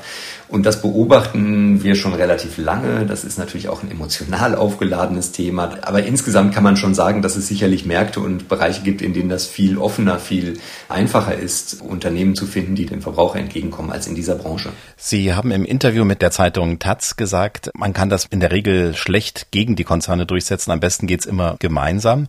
Und äh, das hat mich aufhorchen lassen, dass es für ein Unternehmen unter Umständen sogar sinnvoll sein kann, so einen Weg zu gehen, also da sich sozusagen auf Anraten des Staates hin zu verändern. Warum ist es so? Man darf sich natürlich nichts vormachen. Wenn jetzt der Staat ankommt und sagt, wir brechen hier die Strukturen auf, wir zerschlagen das, du musst jetzt bitte dies und das verkaufen, dann werden die Unternehmen natürlich versuchen, das Mögliche für sie herauszuholen, also sprich hohe Entschädigungszahlungen beispielsweise und werden natürlich auch den Rechtsweg bestreiten und Gerichte anrufen und so weiter. Und wenn wir in diesem Bereich kommen, dass wir irgendwie sehr langwierige Gerichtsverfahren haben, die dann über zehn Jahre gehen, wo dann am Ende noch das Bundesverfassungsgericht draufschauen muss, dann funktioniert das nicht. Ich glaube, wir müssen darauf abzielen, dass wir ein System finden, wo man quasi mit Zuckerbrot und Peitsche die Unternehmen mit an den Tisch holt und sich wirklich gemeinsam überlegt, wie können wir diese Branche neu aufstellen. Das klingt vielleicht im ersten Moment naiv, ja, so nach dem Motto, welches Unternehmen setzt sich denn jetzt freiwillig mit einer Kartellbehörde hin? Naja, ganz freiwillig vielleicht nicht. Da muss man dann eben auch mal eine Geldbuße oder ähnliches androhen können. Aber für die Unternehmen kann es durchaus interessant sein, sich neu zu positionieren am Markt oder zu gucken, okay, welche Unternehmensteile kann ich denn jetzt an die Börse bringen beispielsweise. Solche Überlegungen stellen Unternehmen ja dauernd an. Und warum soll das nicht in Märkten, die irgendwie ohnehin ein bisschen verkrustet sind, auch eine interessante Option für die Unternehmen sein? Da muss man sie hinbringen. Deshalb brauchen wir sozusagen Zähne und Klauen, um sie überhaupt an den Tisch zu kriegen. Aber ich glaube, dass es dann, wenn wir ähm, das machen wollen, ganz schwierig wird, das bis zum Ende gegen deren Widerstand durchzuziehen. Es braucht ja auch die Unternehmen, um überhaupt diese Einblicke zu kriegen, welche Unternehmensteile kann man denn abspalten, welche Personen hängen da dran, welche Arbeitsplätze und so weiter und so fort. Das sind ja alles Überlegungen, die man dann treffen muss. Und wenn man das jetzt vom Schreibtisch des Beamten im Kartellamt macht und das Unternehmen schaltet auf Stur und Konfrontation, dann wird es extrem schwierig. Deshalb, wir müssen ein System finden, wo wir die an den Tisch kriegen und vielleicht ist das für die sogar hilfreich oder sinnvoll, wenn die einen Teil verkaufen. Das eröffnet ihnen vielleicht an anderer Stelle neue Freiräume und Gewinnmöglichkeiten. Das hört sich dann so an, als wenn man dann keine Unternehmensberatung mehr braucht, sondern dann macht eben statt Roland Berger das Kartellamt die Arbeit. Äh, da möchte ich lieber nicht zu sagen, ob ich das für sinnvoll halte. Ich glaube, da trete ich allen Beteiligten nur auf die Füße. Was ich in dem Artikel auch interessant fand, äh, Sie sagen schon, das ist in Ordnung, wenn das Kartellrecht ein bisschen mehr Durchgriffs Durchgriffsrechte hat, aber äh, Sie glauben auch nicht, dass das so schnell geht, ne? Ja, das ist ähm, natürlich immer so. Erstmal braucht man ein Gesetz. Das Gesetz muss auch ordentlich formuliert sein. Es geht ja hier auch um eine Menge. Ja, also wenn wir jetzt sagen, es gibt erhebliche staatliche Eingriffe in die Wirtschaft, dann möchte ich auch gerne, dass das nicht in einer Hauruck-Aktion, weil das gerade politisch angesagt ist, durchgezogen wird, sondern da muss man sich dann wirklich ernsthaft Gedanken machen. Da geht es um juristische Feinheiten und Details ja auch, ne, damit das dann wirksam wird, damit das nicht irgendwie äh, von Gerichten alles sofort wieder aufgehoben wird. Und dann geht es natürlich auch nicht innerhalb von Sekunden, dass eine Behörde sagt, so, jetzt äh, gucken wir uns das an, ach, und übermorgen entscheiden wir das und das ist zu tun, sondern solche Behörden wie das Bundeskartellamt, die ermitteln monatelang, manchmal jahrelang in solchen Fällen. Da muss sicherlich auch was passieren. Das kann auch schneller gehen, auch bei Gerichten. Aber andererseits wollen wir ja auch nicht, dass jetzt, nur weil es gerade politisch in die Zeit passt, dass jetzt eine Behörde irgendwie umfassend machen darf, was es will. Da gibt es ja abzuwägen zwischen den Freiheitsrechten der Betroffenen den Unternehmen, den dort arbeitenden Mitarbeiterinnen und Mitarbeitern, den Aktionärinnen und Aktionären und so weiter und äh, den anderen Interessen, die sozusagen behördlicherseits vertreten werden. Das heißt, wenn wir dieses Gesetz kriegen, dann fangen die Behörden an, äh, fängt das Bundeskartellamt an zu ermitteln, zu prüfen, äh, zu verhandeln. Äh, ich würde jetzt erstmal nicht erwarten, dass wir vor 2025, 2026 oder so da irgendwie Effekte in den Märkten sehen. Und das mag lange wirken, aber sowas übers Knie zu brechen, ist leider auch keine Alternative. Soweit mein Gespräch mit Professor Dr. Ruprecht Porzun aus Düsseldorf. Und ich wechsle jetzt sozusagen den Professor. Professor Dr. Werner Plumpe leitet in Frankfurt am Main den Lehrstuhl für Wirtschafts- und Sozialgeschichte an der Goethe-Universität. Er erforscht in einer Studie die Geschichte des Kapitalismus. Und das passt. Er hat Geschichte studiert und Wirtschaftswissenschaften in Bochum und in Tokio. Sein Schwerpunkt ist die Unternehmens- und Industriegeschichte des 19. und 20. Jahrhunderts. Auf ihn gestoßen bin ich durch einen Text in der Wirtschaftswoche vom März diesen Jahres, der eigentlich schon mal Anfang 2021 erschienen war. Und darin ging es um den Vergleich zwischen unserer Zeit und den vermeintlich goldenen 1920er Jahren. Und da gibt's ja auch einige Parallelen. Ne? Die Pandemie, die als spanische Grippe bekannt wurde, oder aber auch die Inflation. In dem Artikel sah Professor Plumpe eher die Unterschiede als die Ähnlichkeiten. Und ich wollte von ihm wissen, ob er das heute immer noch so sieht. Ja, normalerweise spielen die Menschen an auf die große Inflation 1923. Und da wird natürlich im Moment überlegt, ob die gegenwärtig relativ hohen Inflationsziffern etwas zu tun haben mit der Entwicklung damals, aber das kann man weitgehend äh, ausschließen. Als 1923 die Währung saniert wurde, da wurde von einer Billion Papiermark auf eine neue Rentenmark umgestellt. Da sind wir doch noch sehr, sehr weit von entfernt. Der andere Vergleich ist die Weltwirtschaftskrise nach 1929. Da gibt es zur Gegenwart in der Tat einige äh, Parallelen, vor allen Dingen was die internationale Verschuldungskrise der Zeit angeht. Aber insgesamt würde ich sagen, ist die Gegenwart doch sehr, sehr unterschiedlich. Der Blick in die 20er Jahre ist von daher ganz lehrreich, aber er äh, zeigt eben nur begrenzt äh, Ähnlichkeiten. Ein Aspekt, äh, der dann auch immer mit zur Rate gezogen wird, ist ja die spanische Grippe, die damals grassierte. Inwiefern kann man da zur Corona Corona-Pandemie wieder ähnliche Rückschlüsse ziehen? Ja, das ist eine sehr viel dramatischere Entwicklung gewesen, als wir das mit der Corona-Pandemie haben. Die Übersterblichkeit war gewaltig. Die hat ja in Deutschland mehrere Millionen Opfer gefordert, in anderen Ländern ebenso. In der damaligen Zeit ist das allerdings, weil der Krieg selber eine derart barbarische Veranstaltung gewesen ist, mit so vielen Toten und mit so vielen Verwundungen und Leid verbunden gewesen ist, von der Bevölkerung eigentlich gar nicht so richtig wahrgenommen worden. Man rechnete das eher auf das allgemeine Sterben, das mit dem Krieg verbunden war. Eine Reaktion, wie wir sie heute kennen, hat es auf keinen Fall gegeben damals. Die Pandemie hat gewirkt und sie hat wirklich äh, in der Tat sehr, sehr viele Menschen ums Leben gebracht, aber die öffentliche Wahrnehmung war vergleichsweise gering. Und dann auch die wirtschaftlichen Auswirkungen wahrscheinlich, weil wir im Moment zumindest, als die Pandemie startete, ja schon Probleme hatten, aber der Fokus ja, ja da darauf ging. Ne? Das ist jetzt wahrscheinlich anders. Würde jetzt mitten im Ukraine-Krieg die Pandemie losgehen, wäre wahrscheinlich auch eine geteiltere Aufmerksamkeit da. Das glaube ich sofort. Das glaube ich sofort. Also die Verschiebung der öffentlichen Meinung, der öffentlichen Aufmerksamkeit ist ja jetzt schon zu sehen, dass äh, wir vor einem Jahr über Covid ganz anders gesprochen haben, als wir das im Moment tun. Äh, die Themen konkurrieren. Das kann man eben wahrscheinlich auch für die 19, frühen 1920er Jahre sagen, dass da einfach andere Themen, vor allen Dingen die Geldentwertung, aber auch der faktische Bürgerkrieg, das Reparationsproblem, die politischen Auseinandersetzungen so im Vordergrund standen, dass äh, eine Grippewelle, gegen die man sowieso nicht so richtig was tun konnte, wahrscheinlich doch von der Aufmerksamkeit her eher im Hintergrund stand. Jetzt gucken wir aus 100 Jahren Abstand natürlich auf diese Zeit zwischen zwei Weltkriegen und äh, wissen, dass das eben nur so eine Übergangszeit war, bis es wieder dann einen noch dramatischeren Krieg eigentlich gab. Das war ja damals, äh, wenn Sie als Historiker drauf schauen, auch nicht unbedingt klar. Und wir sagen jetzt, ja, wir haben eine ähm, militärische Auseinandersetzung in Europa mit dem Überfall Russlands auf die Ukraine, der aber für unser Empfinden zumindest regional begrenzt ist. Aber das konnte man ja damals auch nicht so ganz einschätzen. Ja, die Fehler, die damals gemacht worden sind, waren meiner Ansicht nach äh, Fehler, die vor allen Dingen mit dem Friedensschluss äh, zusammenhingen. Deutschland hatte den Krieg verloren und Österreich, Ungarn, die hatten den Krieg verloren, einige andere Länder auch.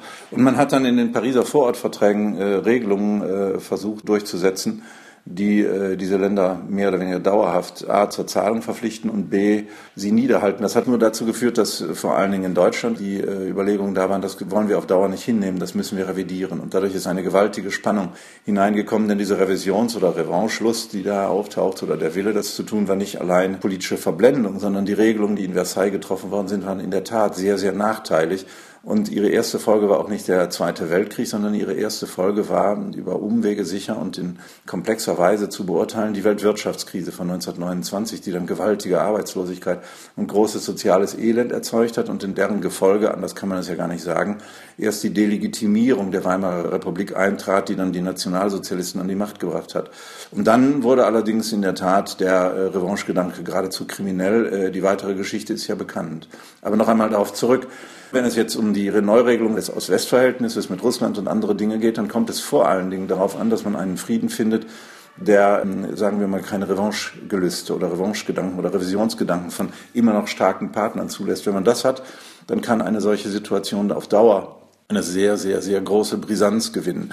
wenn man es erreicht, wie nach dem Zweiten Weltkrieg, die Bundesrepublik Deutschland ist ja sehr schnell in die Weltwirtschaft eingebunden worden und hat dadurch eigentlich ihren, wenn man so will, aggressiven oder Revanchegedanken, wenn sie ihn überhaupt gehabt hat, jedenfalls nicht zur Entfaltung kommen lassen, sondern ist eben positiv integriert worden. Da äh, könnte man aus der Geschichte schon Hinweise bekommen, in welche Richtung es gehen sollte. Ja, das ist äh, meine nächste Frage, nämlich wenn Sie so als Historiker auf die Jetztzeit schauen, äh, sagen Sie sich da manchmal, Leute, lernt doch aus der Geschichte, wir hatten doch damals Situation so und heute droht wieder etwas Ähnliches zu passieren oder nicht? Ja, Lernen aus der Geschichte würde ich jetzt vielleicht nicht sagen, aber es zeigt schon, äh, wo besondere Risiken liegen. Also man merkt schon, welche Potenziale historischer Wandel hat. Und wenn man das weiß und wenn man sich damit auseinandersetzt, dann wird man wahrscheinlich etwas vorsichtiger und vielleicht auch etwas klüger im Umgang mit den gegenwärtigen Problemen. Und da ist der eine Punkt, den man nur sagen kann, wenn eine Inflation außer Kontrolle gerät, dann hat das erhebliche Wirkungen für den Zusammenhalt einer Gesellschaft. Das ist ganz offensichtlich. Und wenn die zwischenstaatlichen Probleme nicht geregelt, sondern in Verschuldung und Abhängigkeit und ähnliche Dinge hineingehen, dann entsteht da Potenzial für gewaltige Konflikte. Das kann man aus den 20er Jahren als, wenn man so will, Botschaft oder als Erfahrung äh, schon formulieren. Und wenn man das weiß, dann ist man vielleicht ganz sensibel, äh, was äh, gegenwärtige Regelungen angeht. Da höre ich jetzt so ein bisschen raus, geht wieder an den Verhandlungstisch zurück, wäre da die Botschaft. Und man wird sich in der einen oder anderen Weise eben auch mit Russland wieder verständigen müssen, weil das ist ja eine Größe, die äh, auf Dauer existiert. In welcher Weise das geschieht, das ist dann eben eine Herausforderung an die große Kunst der Diplomatie und äh, der Staatsführung. Aber zu glauben, man könne in den dauerhaften Konflikt gehen und das sei folgenlos, das glaube ich nicht. Dass Politik Einfluss auf die Wirtschaft hat, haben wir damals erlebt, erleben wir heute auch wieder. Unser Thema ist ja, inwiefern sollte sich Politik eigentlich in wirtschaftliche Belange einfügen? Also hat es immer besser funktioniert, wenn Politiker viel in der Wirtschaft mit Regelungen und Eingreifen agiert haben oder hat es besser funktioniert, wenn das weniger war? Ich würde das Letztere ganz eindeutig sagen. Die Regelungen, die äh, eine sehr starke Rolle des Staates herbeigeführt haben im Ersten Weltkrieg in den 20er Jahren, waren ja Folgen der Kriegsführung. Und man musste die Wirtschaft umbauen, damit sie äh, für den Krieg funktioniert. Das hätten die Unternehmen und die Menschen ja freiwillig gar nicht gewollt, weil sie wissen, dass man äh, wirtschaftlich natürlich schon am Krieg verdienen kann, aber das ist eben kein dauerhaftes Geschäft. Und von daher musste das anders gemacht werden und äh, das hat den Staatseinfluss, vor allen Dingen die Finanzierung von Rüstungsgeschäften durch den Staat und, und, und sehr befördert. Die Nutzung von Ressourcen für das Militär und die nicht zur Verfügung stehenden Dinge dann für das Zivile haben dazu geführt, dass dort Verknappungen aufgetreten sind, Preissteigerungen, etc. Dann hat man angefangen, Preiskontrollen einzuführen, hat man Preispolitik gemacht, dann hat man die Bauern zu Abgaben verpflichtet, dann hat man sich überlegt, man könnte das ja alles verstaatlichen. Es gab 1918 äh, eine Kriegsgewinnsteuer und, und, und, und, und. Das waren aber alles Folgen einer Situation, die im Grunde genommen wirtschaftlich gar nicht gut war, die man auf diese Weise durch staatlichen Einfluss hat versucht zu bewältigen. Das hat nicht sehr gut funktioniert. Die 20er Jahre zeigen dann eigentlich, dass je mehr der Staat wieder sich zurückzieht und den Rahmen zwar vorgibt, aber dann ansonsten sagt, wir wollen eigentlich, dass die Menschen nach ihrer eigenen Raison wirtschaftlich handeln können und dann entsprechend über Markt und Marktpreise. Das geht, das war eigentlich der große Vorteil. Und unter den Nationalsozialisten nimmt der Staat ebenfalls wieder einen ganz massiven Einfluss, versucht etwas zu regeln, was nicht zu regeln wäre, wenn er es nicht durch seine Rüstungs- und Militärpolitik regelrecht erzwungen hätte. Und ein großer Erfolg des Wiederaufbaus liegt eben auch darin, nicht alleine, aber doch zu einem gewissen Punkt, dass Ludwig Erhard eben 1948, 49 damit radikal aufhört. Die historische Erfahrung zeigt also, Staatsinterventionen, wenn sie zunehmen, folgen zumeist auf Situationen, die der Staat selber herbeigeführt hat durch Krieg und Rüstung und andere Dinge und versuchen die dann entstehenden Knappheiten irgendwie zu bewältigen. Während die eigentlich bessere Situation die ist, in der einigermaßen sicher staatlich regulierte freie Märkte, aber doch dann das individuelle und vernünftige Handeln der Marktakteure dann begünstigen. Also ich bin, was den äh, Staat angeht, eher skeptisch. Ich glaube, in der Not lässt sich manches ohne den Staat vielleicht nicht machen, aber es ist besser, solche Situationen gar nicht erst entstehen zu lassen sagt Professor Dr. Werner Plumpe von der Goethe-Universität. Er hat dort den Lehrstuhl für Wirtschafts- und Sozialgeschichte inne. Kein Professor, aber ein Mann der klaren Worte ist Martin Limbeck einer, an dem sich die Leute reiben. Er trägt seinen Erfolg vor sich her, betont, dass er es von recht weit unten nach recht weit oben geschafft hat. Dickes Konto, dickes Auto und eine Menge Menschen, die von ihm lernen wollen, wie es geht. Dabei ist er kein Blender. Er arbeitet hart an seinem Business, ist effizient in dem, was er tut. Ein Interview sagte er schnell zu, zwei mögliche Termine. Ich nahm den ersten und erwischte ihn dann früh um acht im Hotel, kurz vor einem Seminar, das er gab. Klare Ansage, klare Aussagen. Die gibt's auch en masse in seinem aktuellen Buch Dodoland, uns geht's so gut. Die Metapher, wir leben wie die Dodos, unbeschwert in den Tag, trotz aller Krisen. Die Dodos, ich habe es schon mal gesagt, waren flugunfähige Laufvögel. Die gab es bis zum 17. Jahrhundert auf Mauritius, etwa ein Meter groß, 20 Kilo schwer, Lieblingsspeise vergorene Früchte. Sie starben aus, weil sie keine Fressfeinde kannten und für Seefahrer leichte Beute waren. Uns geht's ähnlich, meint Limbeck.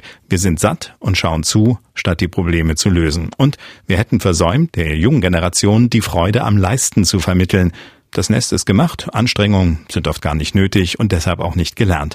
Und das sei nicht nur seine eigene Erfahrung, wie mir Martin Limbeck am Telefon sagte. Ich hatte einen Professor angeschrieben. In der Hochschule ist er Maschinenbau. Er sagt, ich habe junge Leute im Hörsaal sitzen, die können weder Grammatik noch Allgemeinwissen. Ich weiß nicht, wie die durch die Schule gekommen sind. Entweder hat es keiner gesehen oder es hat keinen interessiert. Und da setze ich halt an, dass wir schon in der Schule ganz andere Fächermenschen beibringen. Es fängt zu Hause an. Also ich kenne heute kaum noch ein Kind. Jetzt kann man sagen, ich gucke in den falschen Kreisen, aber das wirklich Nebenjobs hat, Rasenmähen, Brötchen holen für andere, Zeitungen austragen oder eben adäquate Nebenjob machst, um sich sein Studium zu finanzieren. Weil sie es wahrscheinlich nicht müssen. Ich äh, greife genau. da gleich mal rein, weil das hat ja was mit Ihrer Biografie auch zu tun. Zum Zeitpunkt unserer Sendung sind Sie in den USA. Was ist der Grund? Wahrscheinlich nicht, äh, dass Sie einfach mal Holiday machen wollen, sondern bestimmt auch wieder Business. Naja, sowohl als auch. Ich tatsächlich hat das was mit meiner Biografie zu tun. Ich habe oft Glück gehabt in meinem Leben. Ich sage das auch so. Ich habe zur richtigen Zeit die richtigen Menschen kennengelernt und so damals meine Referendarin an der Schule sagte, Martin, dein Englisch ist so miserabel, wenn aus dir was werden soll, geh mal ein Jahr nach Amerika. Gesagt, getan. Bin in Amerika gelandet, keine besonders gute Familie, aber ich hatte an der Schule einen Lehrer. Wir haben eine enge Verbindung, den fliege ich besuchen. Dann gehe ich zu einer Mastermind nach New York, tatsächlich, die ich selber besuche als Teilnehmer, um mich weiterzuentwickeln und fliege dann nochmal von dort nach Spanien zum Business. Also ja, ich verbinde meistens beides ähm, ich arbeite einfach gerne. Ja, und das Englisch scheint besser geworden zu sein, weil wenn Sie da in so einer Gruppe sitzen und was erfahren, dann werden Sie ja wohl verstehen. Was yes, it works pretty good in the meanwhile. Perfekt. Aber worauf ich auch hinaus will, Sie sagten es ja eben, dieses, äh, ja, so ein Nebenjob mal die Zeitung austragen will heute keiner mehr. Bei Ihnen ging es ja damit los, dass Sie äh, Ihre Millionen tatsächlich zusammengeschaufelt haben, ne? Ja, das ist eine schöne Metapher. Es ist tatsächlich so. Also Amerika hat mir viel gebracht. Man kann über Amerika diskutieren, Sozialsystem, alles gut, ja. Man muss wissen, das Schulsystem Amerika ist anders organisiert natürlich wie hier. Je reicher der Staat ist und die Stadt ist, desto besser sind die Lehrer. Relativ einfach. Je durchschnittlicher das Einkommen ist, desto mehr Lehrer haben auch Nebenjobs. So an meiner Schule, es war eine Durchschnittsschule, Roselle, New Jersey, haben fast alle Kinder nach der Schule eben gearbeitet. Und der Hausmeister meiner Schule hatte einen Landscape Service. Für den habe ich Rasen gemäht und irgendwann kommt mein Kumpel Rich zu mir und sagt, was machst du denn im Winter? Ich sage, keine Ahnung. Ich sagte, okay, I will introduce you in the snow shoveling business. Und äh, so habe ich das Gesetz der Reziprozität gelernt, ohne es damals zu wissen, wie du mir, so ich dir. Was wollte ich natürlich als gut erzogener deutscher Junge aus dem Ruhrgebiet machen? Mama sagt immer, schön Dank und Bitte sagen, sehr gute Tugenden. Ich wollte also erst anstellen und fragen und dann sagt Rich, nein, nein, so funktioniert das in Amerika nicht. Erst schaufeln, dann scheffeln und tatsächlich, du machst einfach die Einfahrt frei, schellst dann an, kriegst immer ein paar Dollar und so habe ich meine ersten 1000 Dollar gemacht ja, und für mich war klar, ob das jetzt wichtig im Leben ist oder nicht. Ich wollte immer Millionär werden und Porsche fahren und beides hat ganz gut geklappt. Hm. Wer sich im Job, im prekären Job bunt arbeitet, sind das Menschen, auf die Sie herabschauen oder wie sehen Überhaupt Sie das? Nicht. Ich meine, es kann ja nicht nur Häuptlinge geben, es muss auch Indianer geben. Ich glaube, tendenziell schon, Herr Lobo, das muss ich schon sagen, ich glaube, dass in jedem Menschen mehr drinsteckt, als er glaubt. Professor Martin Seligmann, der Begründer der positiven Psychologie, lehrt es ja als erlernte Hilflosigkeit.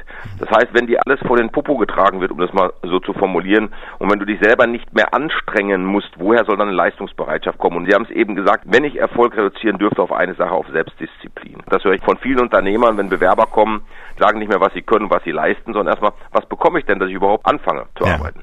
Da sind ja viele Beispiele im Buch drin. Also man kann ganz häufig äh, nicken. Erlernte Dodo-Haftigkeit sozusagen, um im Titel des Buches zu bleiben.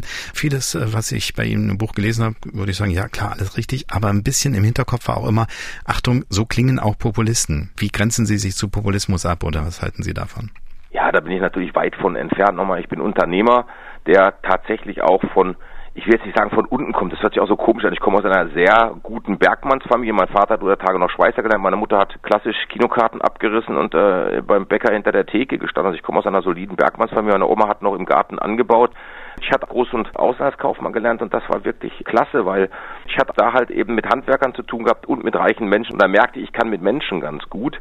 Ja, und habe dann gesagt, komm, ich will mein Leben selbst in die Hand nehmen. Ich habe auch diese 100 Bewerbungen geschrieben. Ich war 19 und dann habe ich halt Kopierer und Faxgeräte am Anfang verkauft und habe mich entwickelt. Ich habe ja wirklich so dann Solopreneur im Franchise und heute eine Company, drei Stück mit über 100 Leuten, mich entwickelt und ich glaube, das können viele, wenn sie sich das richtige Umfeld schaffen, und auf sich selber hören. Wir haben so drei Erfolgsverhinderer. Das ist einmal die Angst, den Schritt zu wagen. Deswegen große Sicherheit. Der zweite Punkt ist der Zweifel. Ich könnte ja scheitern. Scheitern gehört zum Leben dazu. Das ist in Deutschland keine gute Kultur.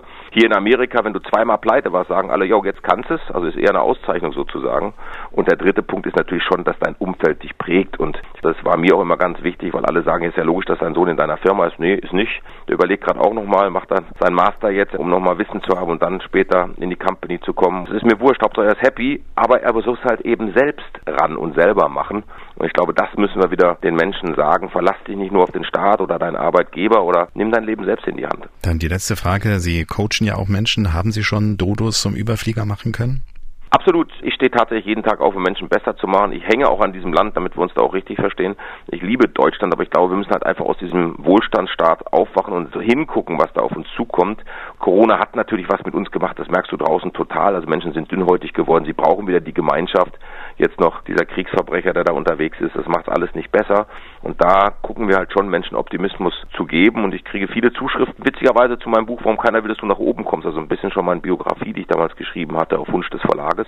Das ist schon schön, wenn du für Menschen ein Leitbild bist. Denn ich glaube, was wir tatsächlich brauchen, wir brauchen in der Politik wie auch in der Wirtschaft wieder Menschen, wo du sagst, wow, guck mal, der bewegt was, der macht was, da gucke ich gerne hin, der inspiriert mich um selber in die Kraft zu kommen. Und wir müssen wieder Werte schaffen.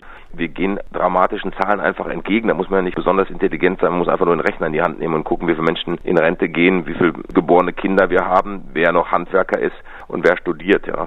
Wir haben 125.000 Handwerksbetriebe, die in den nächsten drei Jahren in Rente gehen, die noch keinen Nachfolger haben. Da haben teilweise auch die Inhaber einfach eine viel zu hohe Forderung für ihr Unternehmen, statt eben jemanden zu helfen, noch zu begleiten. Also Dodo-Verhalten gibt es auf beiden Seiten. Ich möchte auch, dass gute Leistung gut bezahlt wird. Sagt Martin Limbeck, sein Buch Dodoland Uns geht's so gut ist im Frühjahr erschienen und auf jeden Fall lesenswert. Das war Dienstags direkt. Ich bin Thomas Loper und sage Ihnen Dankeschön fürs Zuhören. Fragen und Anregungen wie immer gern per Mail an dienstagsdirekt.mdr.de. Wir gehen jetzt in eine gar nicht so lange Sommerpause, nur fünf Dienstage ohne uns. Am 23. August melde ich mich dann zurück, wahrscheinlich mit dem Thema Grundbildung. Also es geht nicht nur um den Start ins neue Schuljahr, sondern um Bildung ganz allgemein. Wie hoch sind die Hürden, überhaupt daran teilzuhaben? Wie organisieren wir lebenslanges Lernen? So etwas. Falls Ihnen dazu spontan oder in den Ferien irgendwas einfällt, gerne melden. Sie kennen unsere Mailadresse für Fragen und Anregungen. Das ist dienstagsdirekt als ein Wort at mdr.de. Dienstagsdirekt at mdr.de. Jetzt erstmal Ihnen einen schönen Sommer und wenn der Hörstoff irgendwann zur Neige gehen sollte, Dienstagsdirekt ist längst nicht alles, was die Podcastwelt von MDR Sachsen zu bieten hat. Dienstagsdirekt ein Podcast von MDR Sachsen. Lust, noch mehr zu entdecken?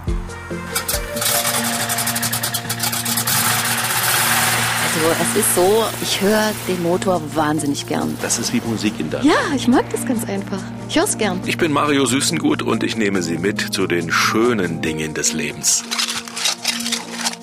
Also es klingt ja schon gut. Ja, das klingt gut. Das klingt nach Gold. Ganz typisch. In meinem Podcast treffe ich Menschen, die auf der Suche sind nach dem ganz besonderen Genuss im Alltag. Genießen Sie mit uns gemeinsam. Ja, was wir hier hören, ist keine Autobahn aus größerer Entfernung, sondern das ist der Bienenstand von Erik Lehmann, Kabarettist, hauptberuflich und im Nebenerwerb ein Bienenhalter und Honigsommelier Marius Genüsse, mein Podcast bei MDR Sachsen. Hören Sie rein in der ARD Audiothek und überall, wo es Podcasts gibt. Ich lasse die Praline in die Schokolade reinfallen, dann ditche ich noch so ein bisschen an der Oberfläche der Schokolade. Perfekt.